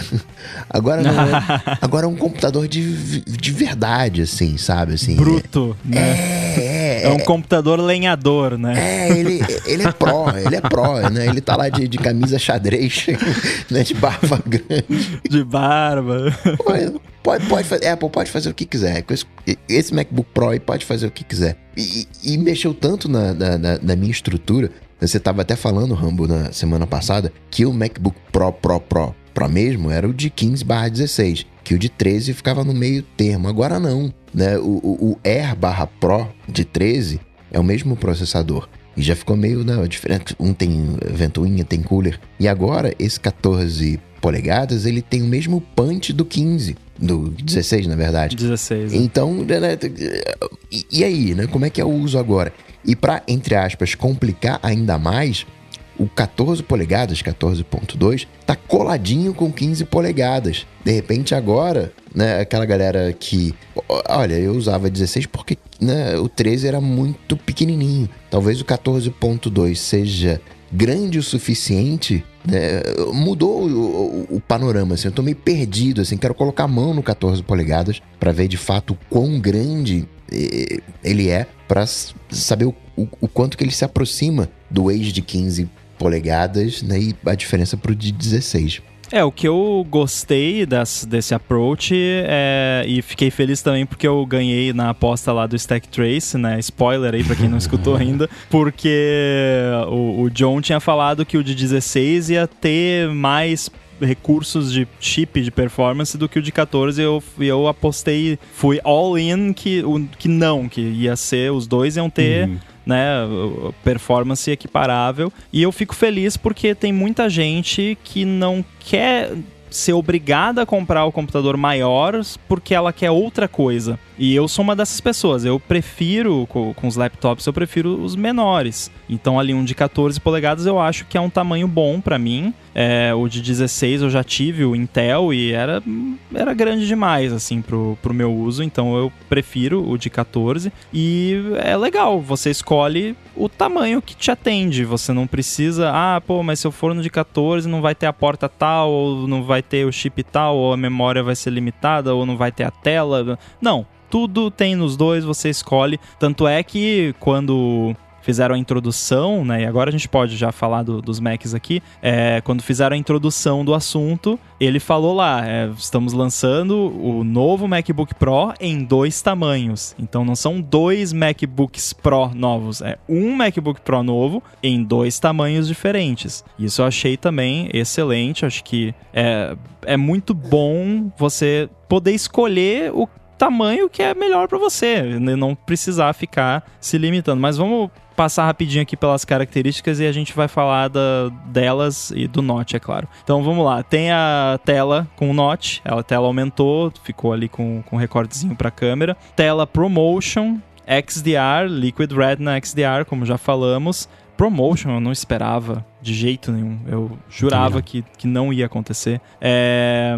E também temos MagSafe, porta HDMI, portinha ali de cartão SD, 3 USB-C e é isso, né? De porta. Ah, e a porta de fone de ouvido, que ainda tá lá no, nos MacBooks Pro, e agora com suporte a fones de ouvido de alta impedância, que são aqueles fones mais profissionais que precisam de um pouco mais de força para fazer o, o drive do, deles lá. Eu achei engraçado, teve, teve uma parte da, da apresentação que quando eu tava assistindo de novo, eu dei muita risada, que foi a parte feita pela é Shruti, acho que eles pronunciam dessa forma, né? Que é a, a mulher lá que apresentou mesmo as portas e tudo mais. Porque, uhum. assim, a sensação que dá é que ela tinha uma coisa pessoal, assim, contra o Johnny Ive. Porque, porque ela, ela falou assim: não, nós tiramos a touch bar porque os nossos usuários profissionais gostam das teclas com sensação tátil e nós colocamos teclas de função com altura e, e, tudo mais. E aí ela falou do, das portas, né? Começou a falar das portas e tal. E aí no final ela falou: ah, você pode conectar três displays uh, eh, XDR mais um, uma TV e ainda sobra espaço para você conectar uma câmera e fone e não sei mais o que, sem precisar de nenhum adaptador. Assim, ela falou, né? tipo, ficou muito uma coisa assim uma carta de ódio ao Johnny Ive, porque, nossa, ela, ela tava muito com sangue nos olhos, assim, para apresentar os recursos. É, e aí? Não só ela, né? Me contem quais são os pensamentos de vocês so, sobre isso. Ah, é, é, assim, eu acho que o, o é inegável todo o papel importante que Johnny Ive exerceu na história da computação dos últimos 10, 15, 20 anos. Mudou tudo, ajudou bastante. Mas assim como todo mundo que vai subindo bastante na carreira, alcança um outro nível de existência, um outro plano, e começou a ficar preciosista demais, isso começou a prejudicar tudo que ele ajudou a evoluir. Né? Então, é, é uma comparação que a gente já fez algumas vezes aqui e ela só se exacerbou. O Johnny Ive fez do trabalho dele conceito de alta. É como se fosse alta moda, é o desfile de moda.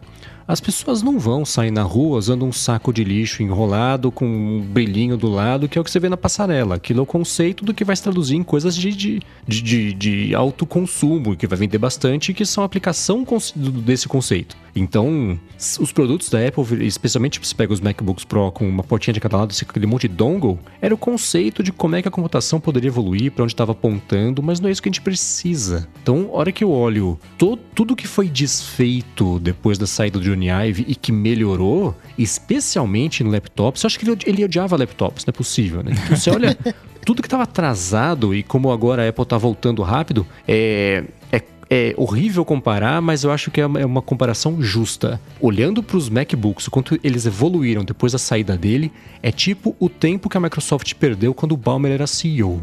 E depois que o Balmer saiu do cargo de CEO, quem entrou o Satya Nadella está evoluindo na velocidade da luz para correr atrás do tempo perdido. Os MacBooks Pro, principalmente, eu, eu, eu, vejo do mesmo jeito. Teclado borboleta, touch bar, as setinhas com T invertido, tudo, conectividade. É, é, é, agora, de novo, né? Esse é o primeiro Mac lançamento MacBook Pro que eu tenho vontade de comprar em anos. Né? Eu, eu tô. Faz 15 anos que eu tô atrasado com o MacBook Pro. Eu sempre comprava eles depois de um certo tempo. Eu queria ter comprado, na verdade, o primeiro, o meu primeiro, que foi em 2011, o de 17 polegadas. Estava com o dinheiro contado, esqueci que tinha imposto dos Estados Unidos, que era cobrado hum. depois. Não rolou. Comprei o de 15, mas eu adoro telona. 16 polegadas, tô no céu, né? É, é, então, tudo que veio nesse Mac, exceto o Note que a gente já comenta, eu, eu, a hora que no evento eu falava, putz, quero, putz, quero, ah, agora sim, ah, é isso, não tem touch bar. Nem precisava ter os botões de função de tecla, né, tecla cheia, né, ter 2x ali em relação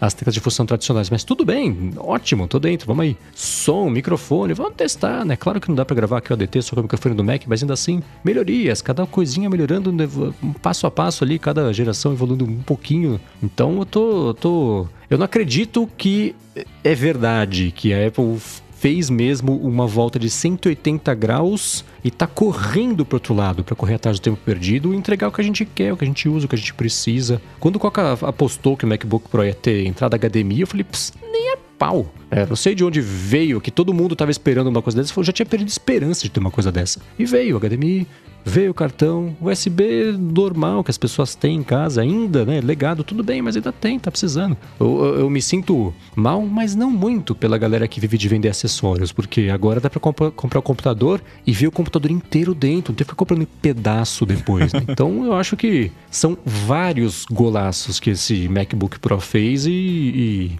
e, e penso seriamente em no futuro não tão distante comprar um, um de 16. Mas não aqui no Brasil, né? Porque não dá. É. O- É um Mac, né, lenhador, né? MacBook lenhador. E, e gostei em cada um dos sentidos, mas eu fico um pouco triste também. Porque, como falei, né? Esse seria o tipo de computador que eu projetaria, assim. E qualquer coisa que eu faço, eu fico meio desconfiado. Porque vai ser bom eh, tecnicamente. Mas eu não sei se vai, né, se vai ter aquele, eh, aquele brilho, aquele requinte. E a Apple definiu muitos padrões. Johnny Ive ajudou nesse processo, definiu muitos padrões. Então é meio. Aí você acha que não vai começar a sair laptop com note aí pra tudo que é lado? Isso não é definir padrão?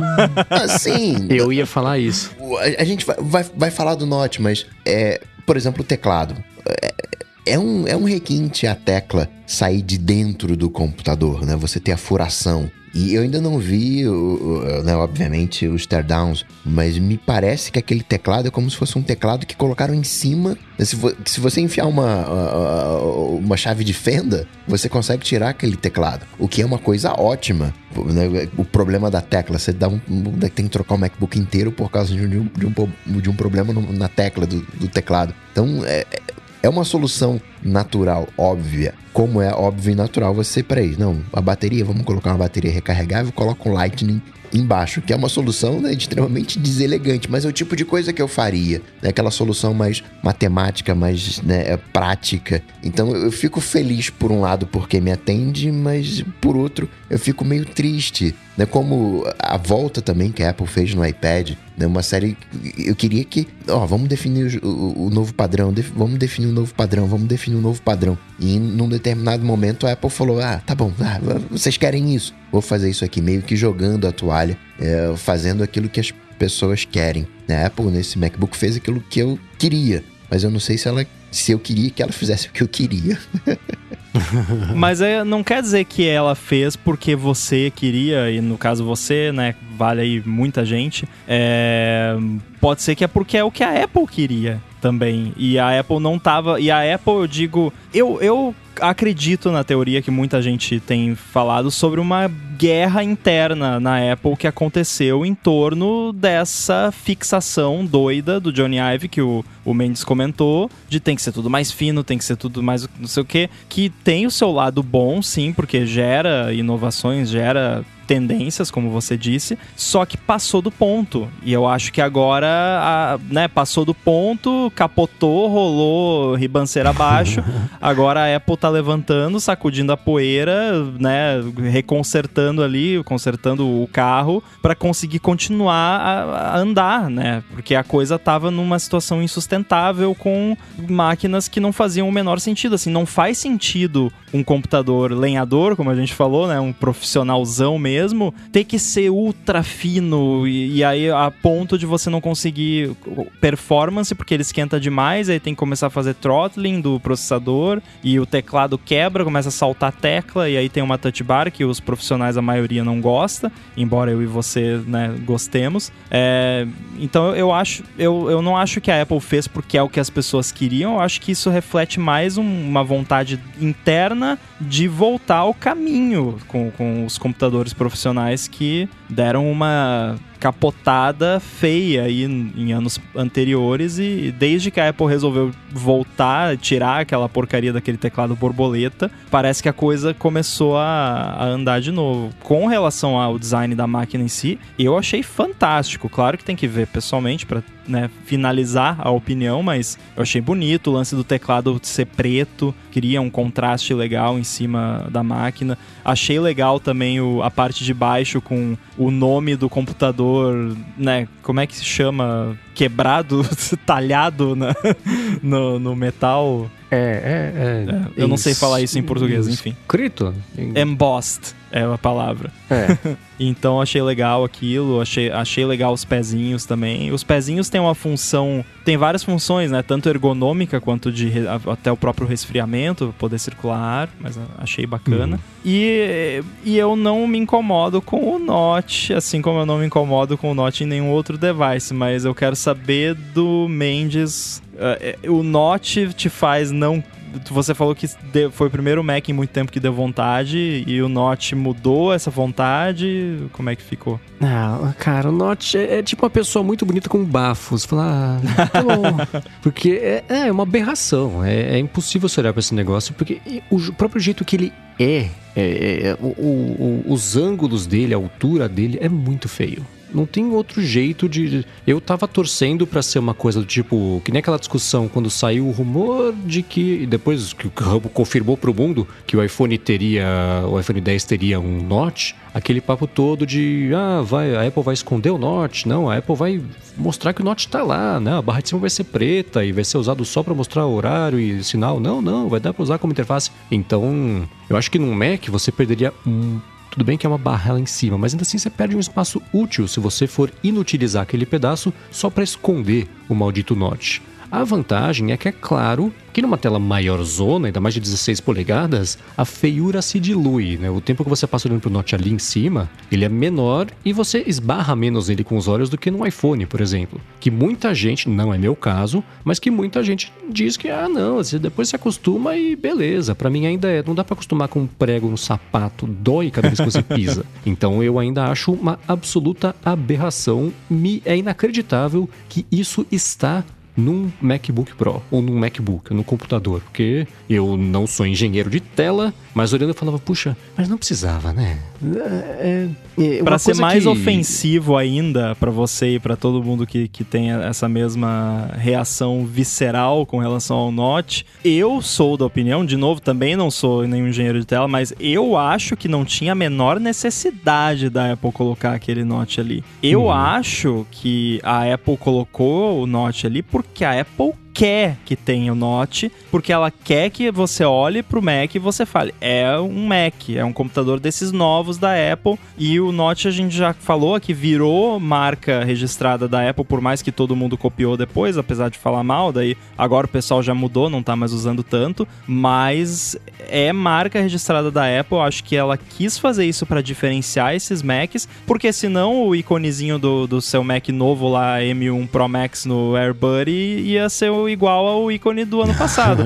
Como tem o Note, eu fui obrigado a fazer um ícone novo pra pra esses Macs novos. Tá vendo como É. faz diferença? E porque assim, não tem Face ID. A câmera, é- beleza, é 1080p, é melhor do que a anterior, mas a- o, o iMac tem a câmera 1080p e não tem Note, né? Então, assim, Uhum. não precisava desse Note ali. Eles colocaram ali porque eles quiseram. Pode ser, talvez, que já seja uma preparação para um futuro onde os Macs vão ter Face ID, e aí, ah, já vamos acostumar o pessoal aqui com o Note, né? Adaptar o macOS. Agora, do ponto de vista, claro que do ponto de vista estético, não é lá muito bonito, concordo. Não me incomoda tanto assim, mas bonito não é. É, agora, em relação a espaço, não muda nada, porque é o espaço da menu bar. A menu bar ficou um pouquinho mais alta lá em cima. E o que fica embaixo continua sendo 16 por 10. E por Uhum. padrão, quando você coloca um app em tela cheia, o, a área do Note não é usada. Fica tudo preto. E no macOS Monterey tem uma nova opção lá para você deixar a menu bar sempre visível mesmo em tela cheia. E quando você faz isso, ela fica toda preta, a menu bar. Então, para quem usa bastante os apps em tela cheia, eu acho que vai incomodar um pouco menos. É, então no seu caso aí, talvez na maior parte do tempo, ele vai estar ali, mas você não vai ver porque vai estar tudo preto ao redor Hum. dele, né? Tomara que o contraste da tela seja bom o suficiente É. pra rolar esse, esse efeito. Mas é, eu, eu fiquei surpreso. Eu fiquei muito surpreso, porque eu realmente não esperava. Eu achava que os rumores não faziam o menor sentido, mas, mas tá eu lá. também. Falei, impossível ter isso aí. Quebrei a cara, ainda bem que eu não apostei dinheiro que, Uma coisa que me chamou a atenção de uma parte que eu não achei bacana é que, pra- olhando as fotos, não mexi, tem tudo isso. Mas ele me pareceu que ficou grosso demais. A, a- a curvatura da parte de baixo dele, dos pezinhos até a- a- a base dele mesmo. E a própria. O tampo ficou tipo o dobro em relação à grossura do, do MacBook Pro que ele tá substituindo, né? Pareceu bem mais grossão, assim, parece um PowerBook Titanium de, de, de grossura. Claro que, de novo, pelas fotos e comparando com o que a gente tá acostumado a ver, que é tudo super fino, né? A gente acabou de falar, xingar o Johnny Ive por, pela, pela obsessão dele com as finuras das coisas, mas. Isso é uma coisa que a gente tava acostumado, que não me incomodava, e olhando pros nossos, eu falei, putz. É quando você coloca a fonte no Photoshop que você força um bold na fonte que não tem negrito, que ela fica meio, meio pesadona, estranha, assim, olhando me dá um, um estranhamentozinho. Tem um detalhe. é, bom, claro que a gente né, falou aqui de, de alguns detalhes que nos incomodam, mas acho que de um modo geral todo mundo gostou né, das máquinas. é, só que a gente é chato, né? Fa- Faz parte Sim, da. não, eu quero, quero ter, né? É, eu também, eu já estou planejando aqui. Se eu tiver um- muitos menus, muitos menus, muitos ícones na, na barra de menus, vai dividir ao meio, né? Porque aqui- a- o Note conta como área não útil. Aí vai dividir em Vai dois, dividir. fica lá metade para esquerda e metade para direita. Sim, divide. Se tiver muito item na- no- nos menus ali do app, o, o resto fica do outro lado. Se tiver muito ícone, pula pro outro lado também. Então isso tudo é gerenciado. Talvez possa aumentar o mercado do bartender, né? De gerenciar o- os ícones. Como vai ter Eu um tava pouquinho... mexendo no bartender agora aqui pra eu tentar esconder rapidinho e ver quantos ícones teriam na minha tela se eu não usasse o bartender, mas, mas não deu pra ativar a tempo, mas certeza que ia ficar ou dividido ou escondido, porque ele já não cabe. Exatamente. É, teve um, um aspecto da, da, da- da discussão que, que andou rolando sobre esses novos Macs que eu, eu não imaginei que seria um assunto que são os preços. Deixa eu explicar. Assim, os preços nos Estados Unidos sendo comentados por galera onde 3 mil dólares é 3 mil dinheiros, tá? Não tô, não vou nem falar de preço, a gente nem fala, é política do ADT não falar de preço das coisas no Brasil porque não tem cabimento, é, é só falar, tá, é um absurdo, pronto. Agora, eu vi gente achando caros esses novos Macs e eu não sei vocês. Eu não achei, porque assim, se você pegar a comparação aqui, tô pegando os preços do MacBook Pro de 16 polegadas e comparando com a geração anterior. Você comprava o modelo de entrada de 16 polegadas, que era com processador de 6 núcleos, com a AMD Radeon e com 512 de SSD, era 2399. O modelo novo, com um processador de 10 núcleos, 16 núcleos de GPU, 16 GB de memória, 512 de SSD, Neural Engine, ProRetina XDR com ProMotion, todas as coisas que a gente acabou de falar, é 100 dólares a mais. 2499. Então assim, você, ah, mas ficou mais caro. Ficou mais caro, mas eu pagaria 500 dólares a mais por tudo que tem nesse computador. E tá com falta de chip, de Covid, não sei mais o que. E você comparar um, um 2.6 GHz ali de 6 núcleos Intel com um M1 Pro, não tem nem graça. Acabou de sair um benchmark que o, o 9to5 Mac publicou. Eu não tô com o artigo aberto, mas acho que era tipo 160 e poucos por cento mais rápido do que o, o MacBook Pro de 16 polegadas Intel. Então, assim, não achei nada absurdo os preços. É claro que são computadores caros, mas são computadores Pro, né? E quando você compara com a geração anterior e você coloca na ponta do lápis o que tem de a mais nessas máquinas aqui, vale cada centavo. E esses 100 dólares não pagam a, a quantidade de, de eh, coisas que a Apple colocou. Só a tela. Tela mini LED com ProMotion XDR. Só essa tela aí já vale muito mais do que esses 100 dólares de diferença. Eu imagino que a reclamação maior seja porque o com o chip M- M1 Max Aí ele é caro, 3.500, porque tem todo o benefício de ele tem 32 é, núcleos de GPU e é o dobro em relação aos núcleos de GPU do M1 Pro. Mas eu tô falando desse jeito fresco de brincadeira, tá? Mas. é, é, e tem um Tera a mais, né? quer dizer, tem um Tera versus 512 também. E a gente que é nerd gosta de ter. Eu, eu queria muito, né? Comprar o de, de 32 cores de GPU, que eu não ia usar, e de 1 Tera de SSD, que eu também não ia usar. Eu vou comprar. É o que eu vou comprar. Se eu for comprar. Oi? É o que eu vou comprar. então, adoraria fazer isso, mas se eu for comprar, eu vou comprar o, de 16, o 16 mais básico, que não é nada básico, mas ainda assim. É, é, queria muito comprar o outro só para ter o mais parrudão que tem, apesar de não precisar, porque a gente é nerd e gosta de tecnologia. E olhando para os preços, a diferença de mil dólares para dobrar a, as GPUs e dobrar o espaço eu acho bastante, mas é o tipo de coisa assim que a Apple sabe que para quem for comprar isso, quem precisa comprar esse computador vai pagar o quanto for. Então é. ela pode cobrar quanto ela quiser. E nesse caso, eu achei que ele ficou mais caro do que ele, mesmo Apple e tudo mais, poderia ser. Ela podia ter tirado um, um pouquinho desse preço, eu achei. É, os upgrades da Apple sempre foram caros, né? Eu acho que nesse caso o que pega é que você não tá simplesmente adicionando coisas, né? Você tá de fato pegando outro produto produto, né? Que é uhum, outro processador, sim. o que tem o seu preço. E dobra mas RAM é, também, esqueci de falar. É, mas é óbvio que tem um markup enorme ali da, da Apple em cima. A esperança é que talvez, né, a gente está numa situação global complicada de faltando componente para tudo que é lado e tal. Então, de repente, mais para frente essa isso diminua um pouco o valor, essa é, é a minha esperança. Eu acho mas, que... mas sim, é, não deixa de ser caro, mas é o que você falou. Quem, quem precisa da máquina vai pagar, então para que a Apple vai fazer mais barato? Se quem precisa vai pagar, né? Eu penso que a reclamação que a, a galera tá fazendo, eu vi muita gente reclamando, não só Estados Unidos, Europa também, não é nem por causa do 16 polegadas, é por causa do de 14. Porque eu tô acostumado com 13 polegadas, que estava saindo ali a 1.300 dólares, que é o mesmo preço do 13 polegadas M1. Do M1, do, quando passou da Intel para M1, o preço foi o mesmo, o de entrada. E agora esse novo, entre aspas, 13 polegadas está saindo por 2 mil dólares. Então teve um aumento de 700 dólares para o meu referencial. Ah, todo ano eu compro MacBook Pro 13 polegadas. Tá, agora o novo MacBook Pro 13 polegadas é 14, tava pagando 1.300, agora eu tô, vou ter que pagar 2.000. Acho que aí é que teve um aumento. Eu discordo. Eu não acho que o novo o MacBook Pro de 14 não é o, o novo MacBook Pro de 13. O MacBook Pro de 13 é o MacBook Pro de 13, que continua existindo o M1. O MacBook Pro de 14 é uma versão menor do MacBook Pro de 16, é outro produto.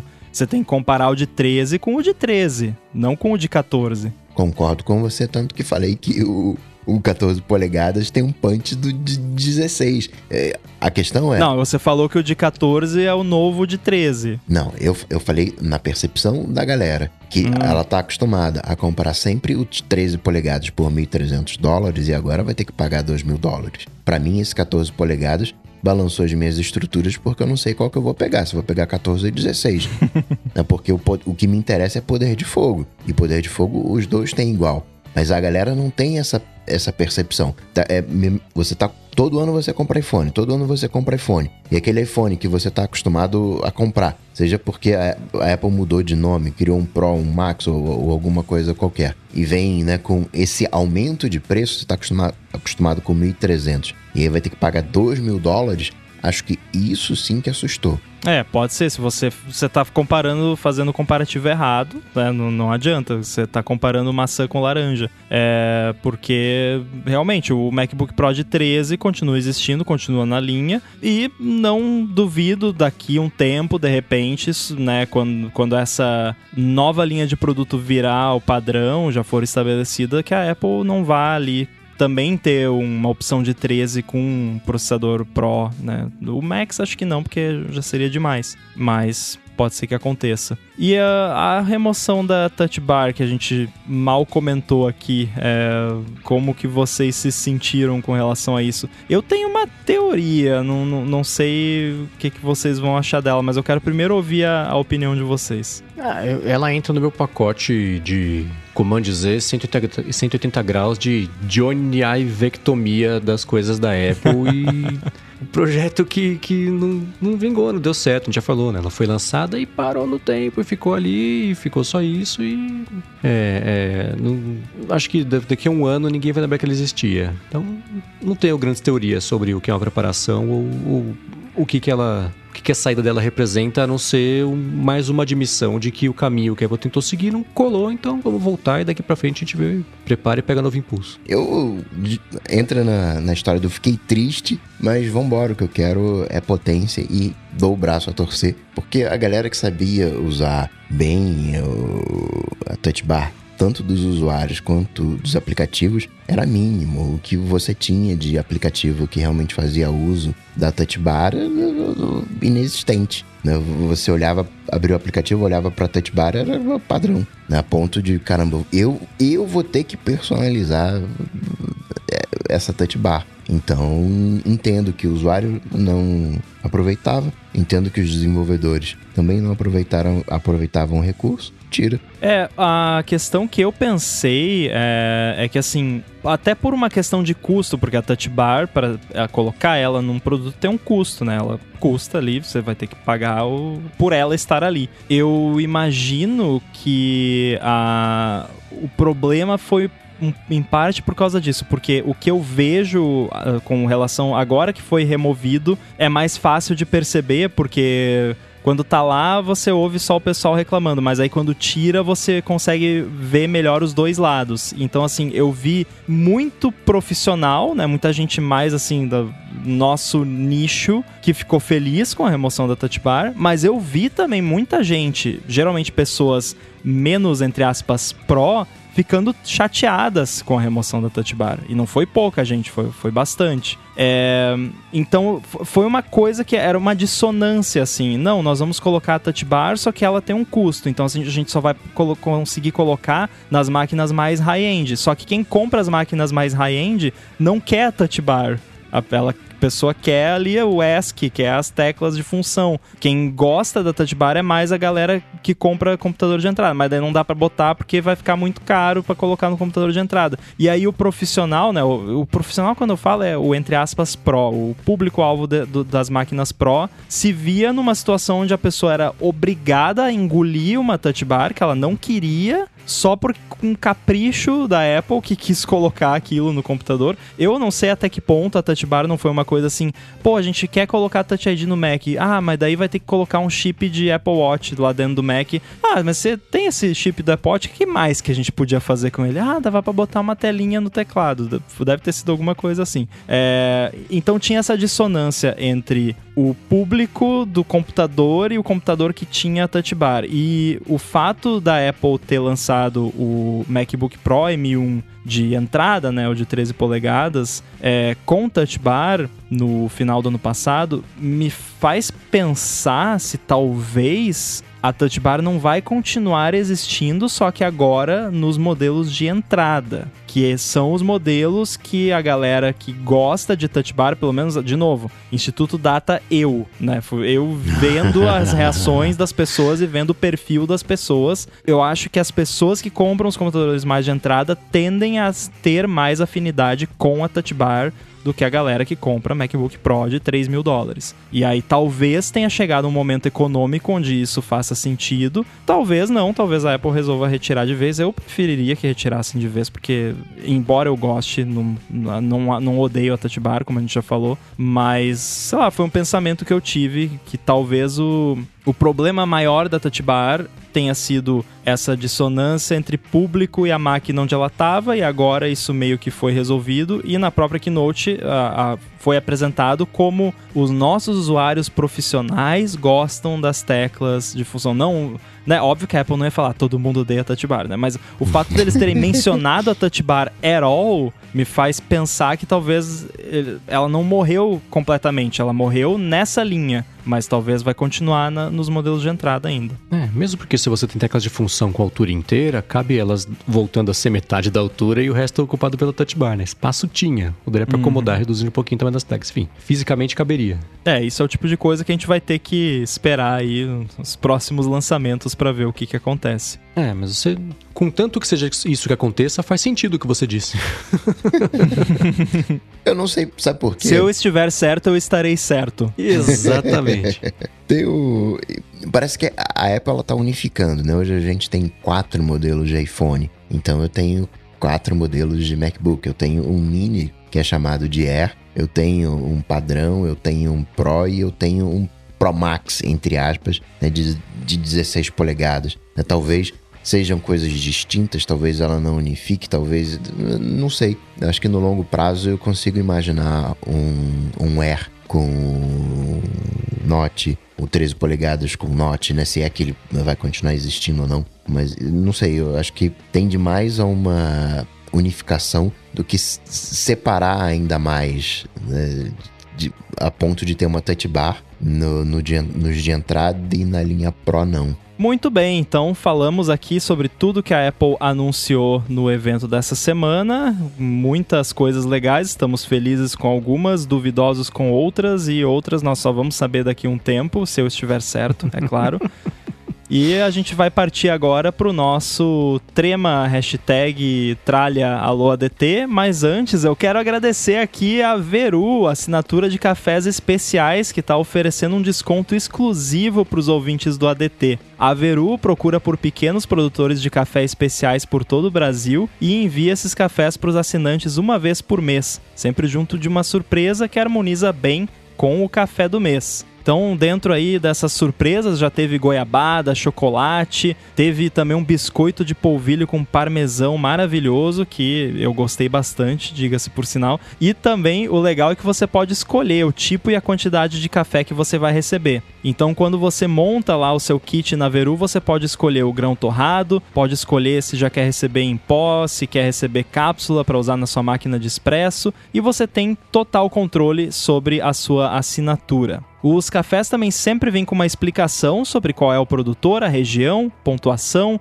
altitude, variedade, as características do café e tudo mais. E a promoção exclusiva aqui para os ouvintes do ADT é a seguinte: se você assinar pelo link veru.café/adt, V E R OO, com dois Os mesmo, ponto café barra ADT, você ganha 15 reais de desconto no seu primeiro pedido. Com esse desconto é praticamente impossível você pagar tão pouco por um café tão bom e ainda por cima recebendo em casa. Então acessa lá veru.café barra ADT, faz a sua assinatura e você vai ver como vai ser legal receber todo mês um café gostoso em casa para ir aprendendo sobre os diferentes tipos de cafés e ficando chato com isso igual a gente. Eu já assinei a Veru e tô muito feliz aqui, recebo o café e eu fiz a opção lá, montei o meu kit, eu recebo 250 gramas de grãos e recebo também uma caixinha de cápsulas para minha maquininha de expresso, então eu posso desfrutar do café com essas duas opções e é, eu tô gostando bastante,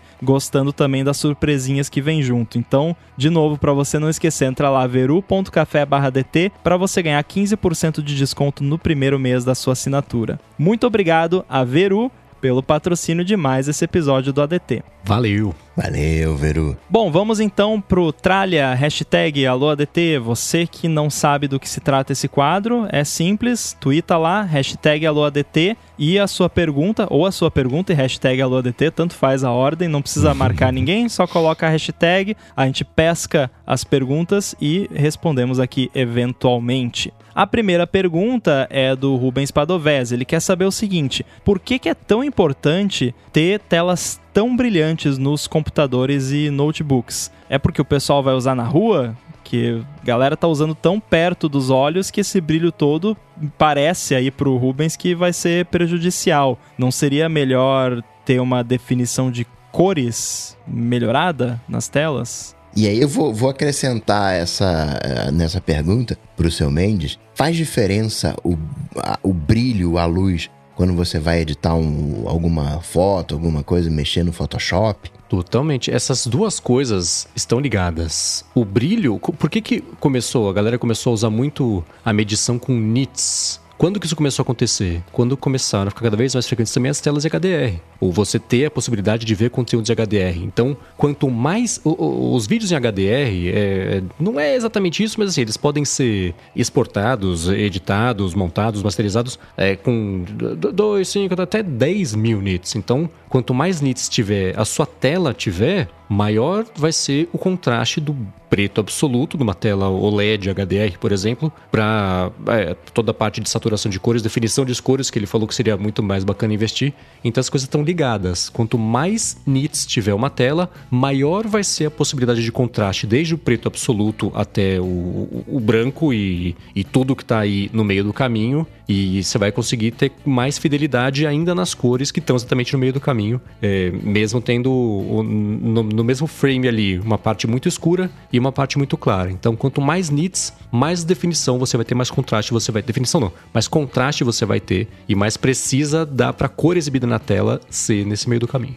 É, é aquela coisa, quando a Apple fala, por exemplo, que a tela dos novos MacBooks Pro, ela tem vai até 1600 nits, isso é o pico. Né? É um, é um uhum. pico ali momentâneo em porções da imagem em modo HDR, mas na própria página de specs ela fala que o, o máximo uh, sustained, né, o máximo contínuo é 1000 nits. Então uhum. não é que você vai ficar ali com sol na sua cara. Agora, eu não sei até que ponto isso é prejudicial, porque existe uma coisa chamada ajuste de brilho, né, da tela. então, eu, por exemplo, quando eu tô aqui no meu escritório, é, no MacBook Air, quando eu tô usando ele com a tela dele, o que não é tão frequente, o brilho geralmente tá em menos da metade. Eu nunca coloco no máximo, então, né, vai de cada um dosar o, o brilho certo, né? É, e a questão da definição de cores, eu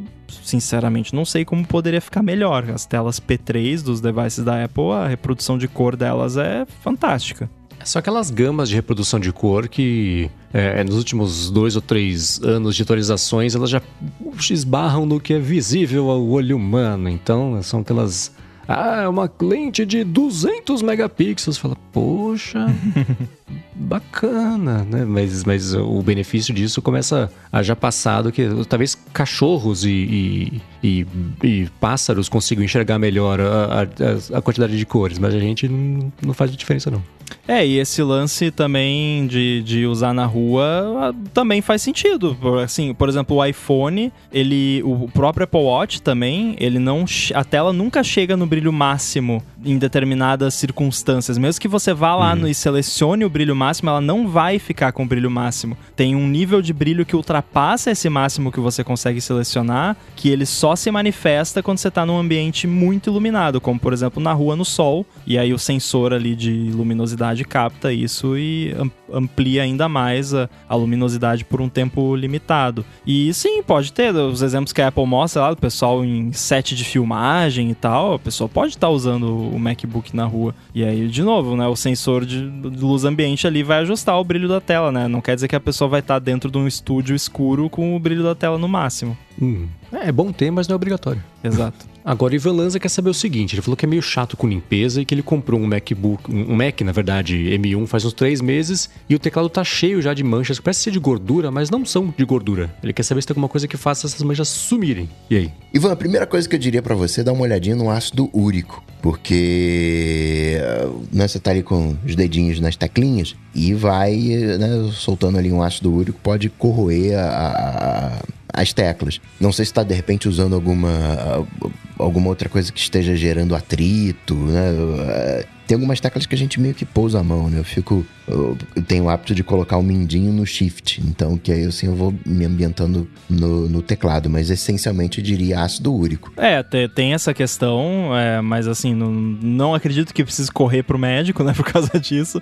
É, claro que né, é bom sempre manter as coisas sempre em, em xeque, né, mas assim, uma coisa que eu reparei com todos os laptops da Macs recentes que eu tive é que é, quando ele é novo, o teclado ele parece que ele tem uma leve textura, assim, assim, não, não chega a ser áspero, mas é leve fosco. ali, um fosco bem sutil, quase imperceptível. E isso com o uso vai desgastar. Não tem como, porque seu seu dedo tá esfregando ali na tecla milhões de vezes, vai dar uma desgastadinha. E aí o teclado ele deixa de ter esse leve fosco que ele tem logo quando ele é perfeitamente novo. E isso talvez possa dar a impressão de ter manchas no teclado, mas é, é que não, a gente não tem uma foto aqui para ver exatamente de que manchas ele tá falando. Com relação à mancha de gordura mesmo de dedo, que mesmo você lavando a mão bastante e tal, sempre vai ficar ali um resíduo, é, eu li sempre limpo com álcool isopropílico. E uh, o que eu percebi com relação a, a essas manchinhas mais de, de, gordura de dedo mesmo é que você tem que esfregar bem para sair. Não, só passar ali o paninho não, não sai. Tem que dar uma bela de uma esfregada, porque fica mesmo grudado assim na, na tecla, né? Talvez precisa aí de uma limpeza um pouco mais vigorosa, ou seja, essa questão desse, desse acabamentozinho fosco que eu comentei. Sem uma foto, de repente manda no follow-up, manda uma foto para nós da mancha, o CSI da mancha no teclado aqui no ADT. É, pela descrição e por ser um teclado, ainda bem que no teclado borboleta, você vai falar, cara, passe longe de qualquer tipo de apertão com mais do que um grama no teclado, você não vai quebrar. Mas pela descrição me parece isso. O que acontece é que o nosso uso acaba polindo a tecla e tira essa essa textura, esse fosco, porque o fosco é para você conseguir bater o olho e enxergar com a maior quantidade de ângulos possível, né? Quando ele fica mais brilhante, que é o que acontece com o uso, às vezes o reflexo ali faz com que você não consiga saber se o A é o A de verdade, mas você sabe porque você decorou. Mas ainda assim fica mais, mais difícil de ver. Mas é, é isso, é, os nossos dedos acabam o, o é, ácido e a gordura e o uso e bater milhares de vezes vai polindo a tecla e, e deixando esse brilho que parece gordura, mas não é, só tá brilhante. Eu tô olhando aqui o meu Magic Keyboard, que é relativamente novo, é, que eu uso aqui com o meu Mac Mini, e se eu olhar ele num certo ângulo aqui contra a luz, eu já percebo que as teclas A e S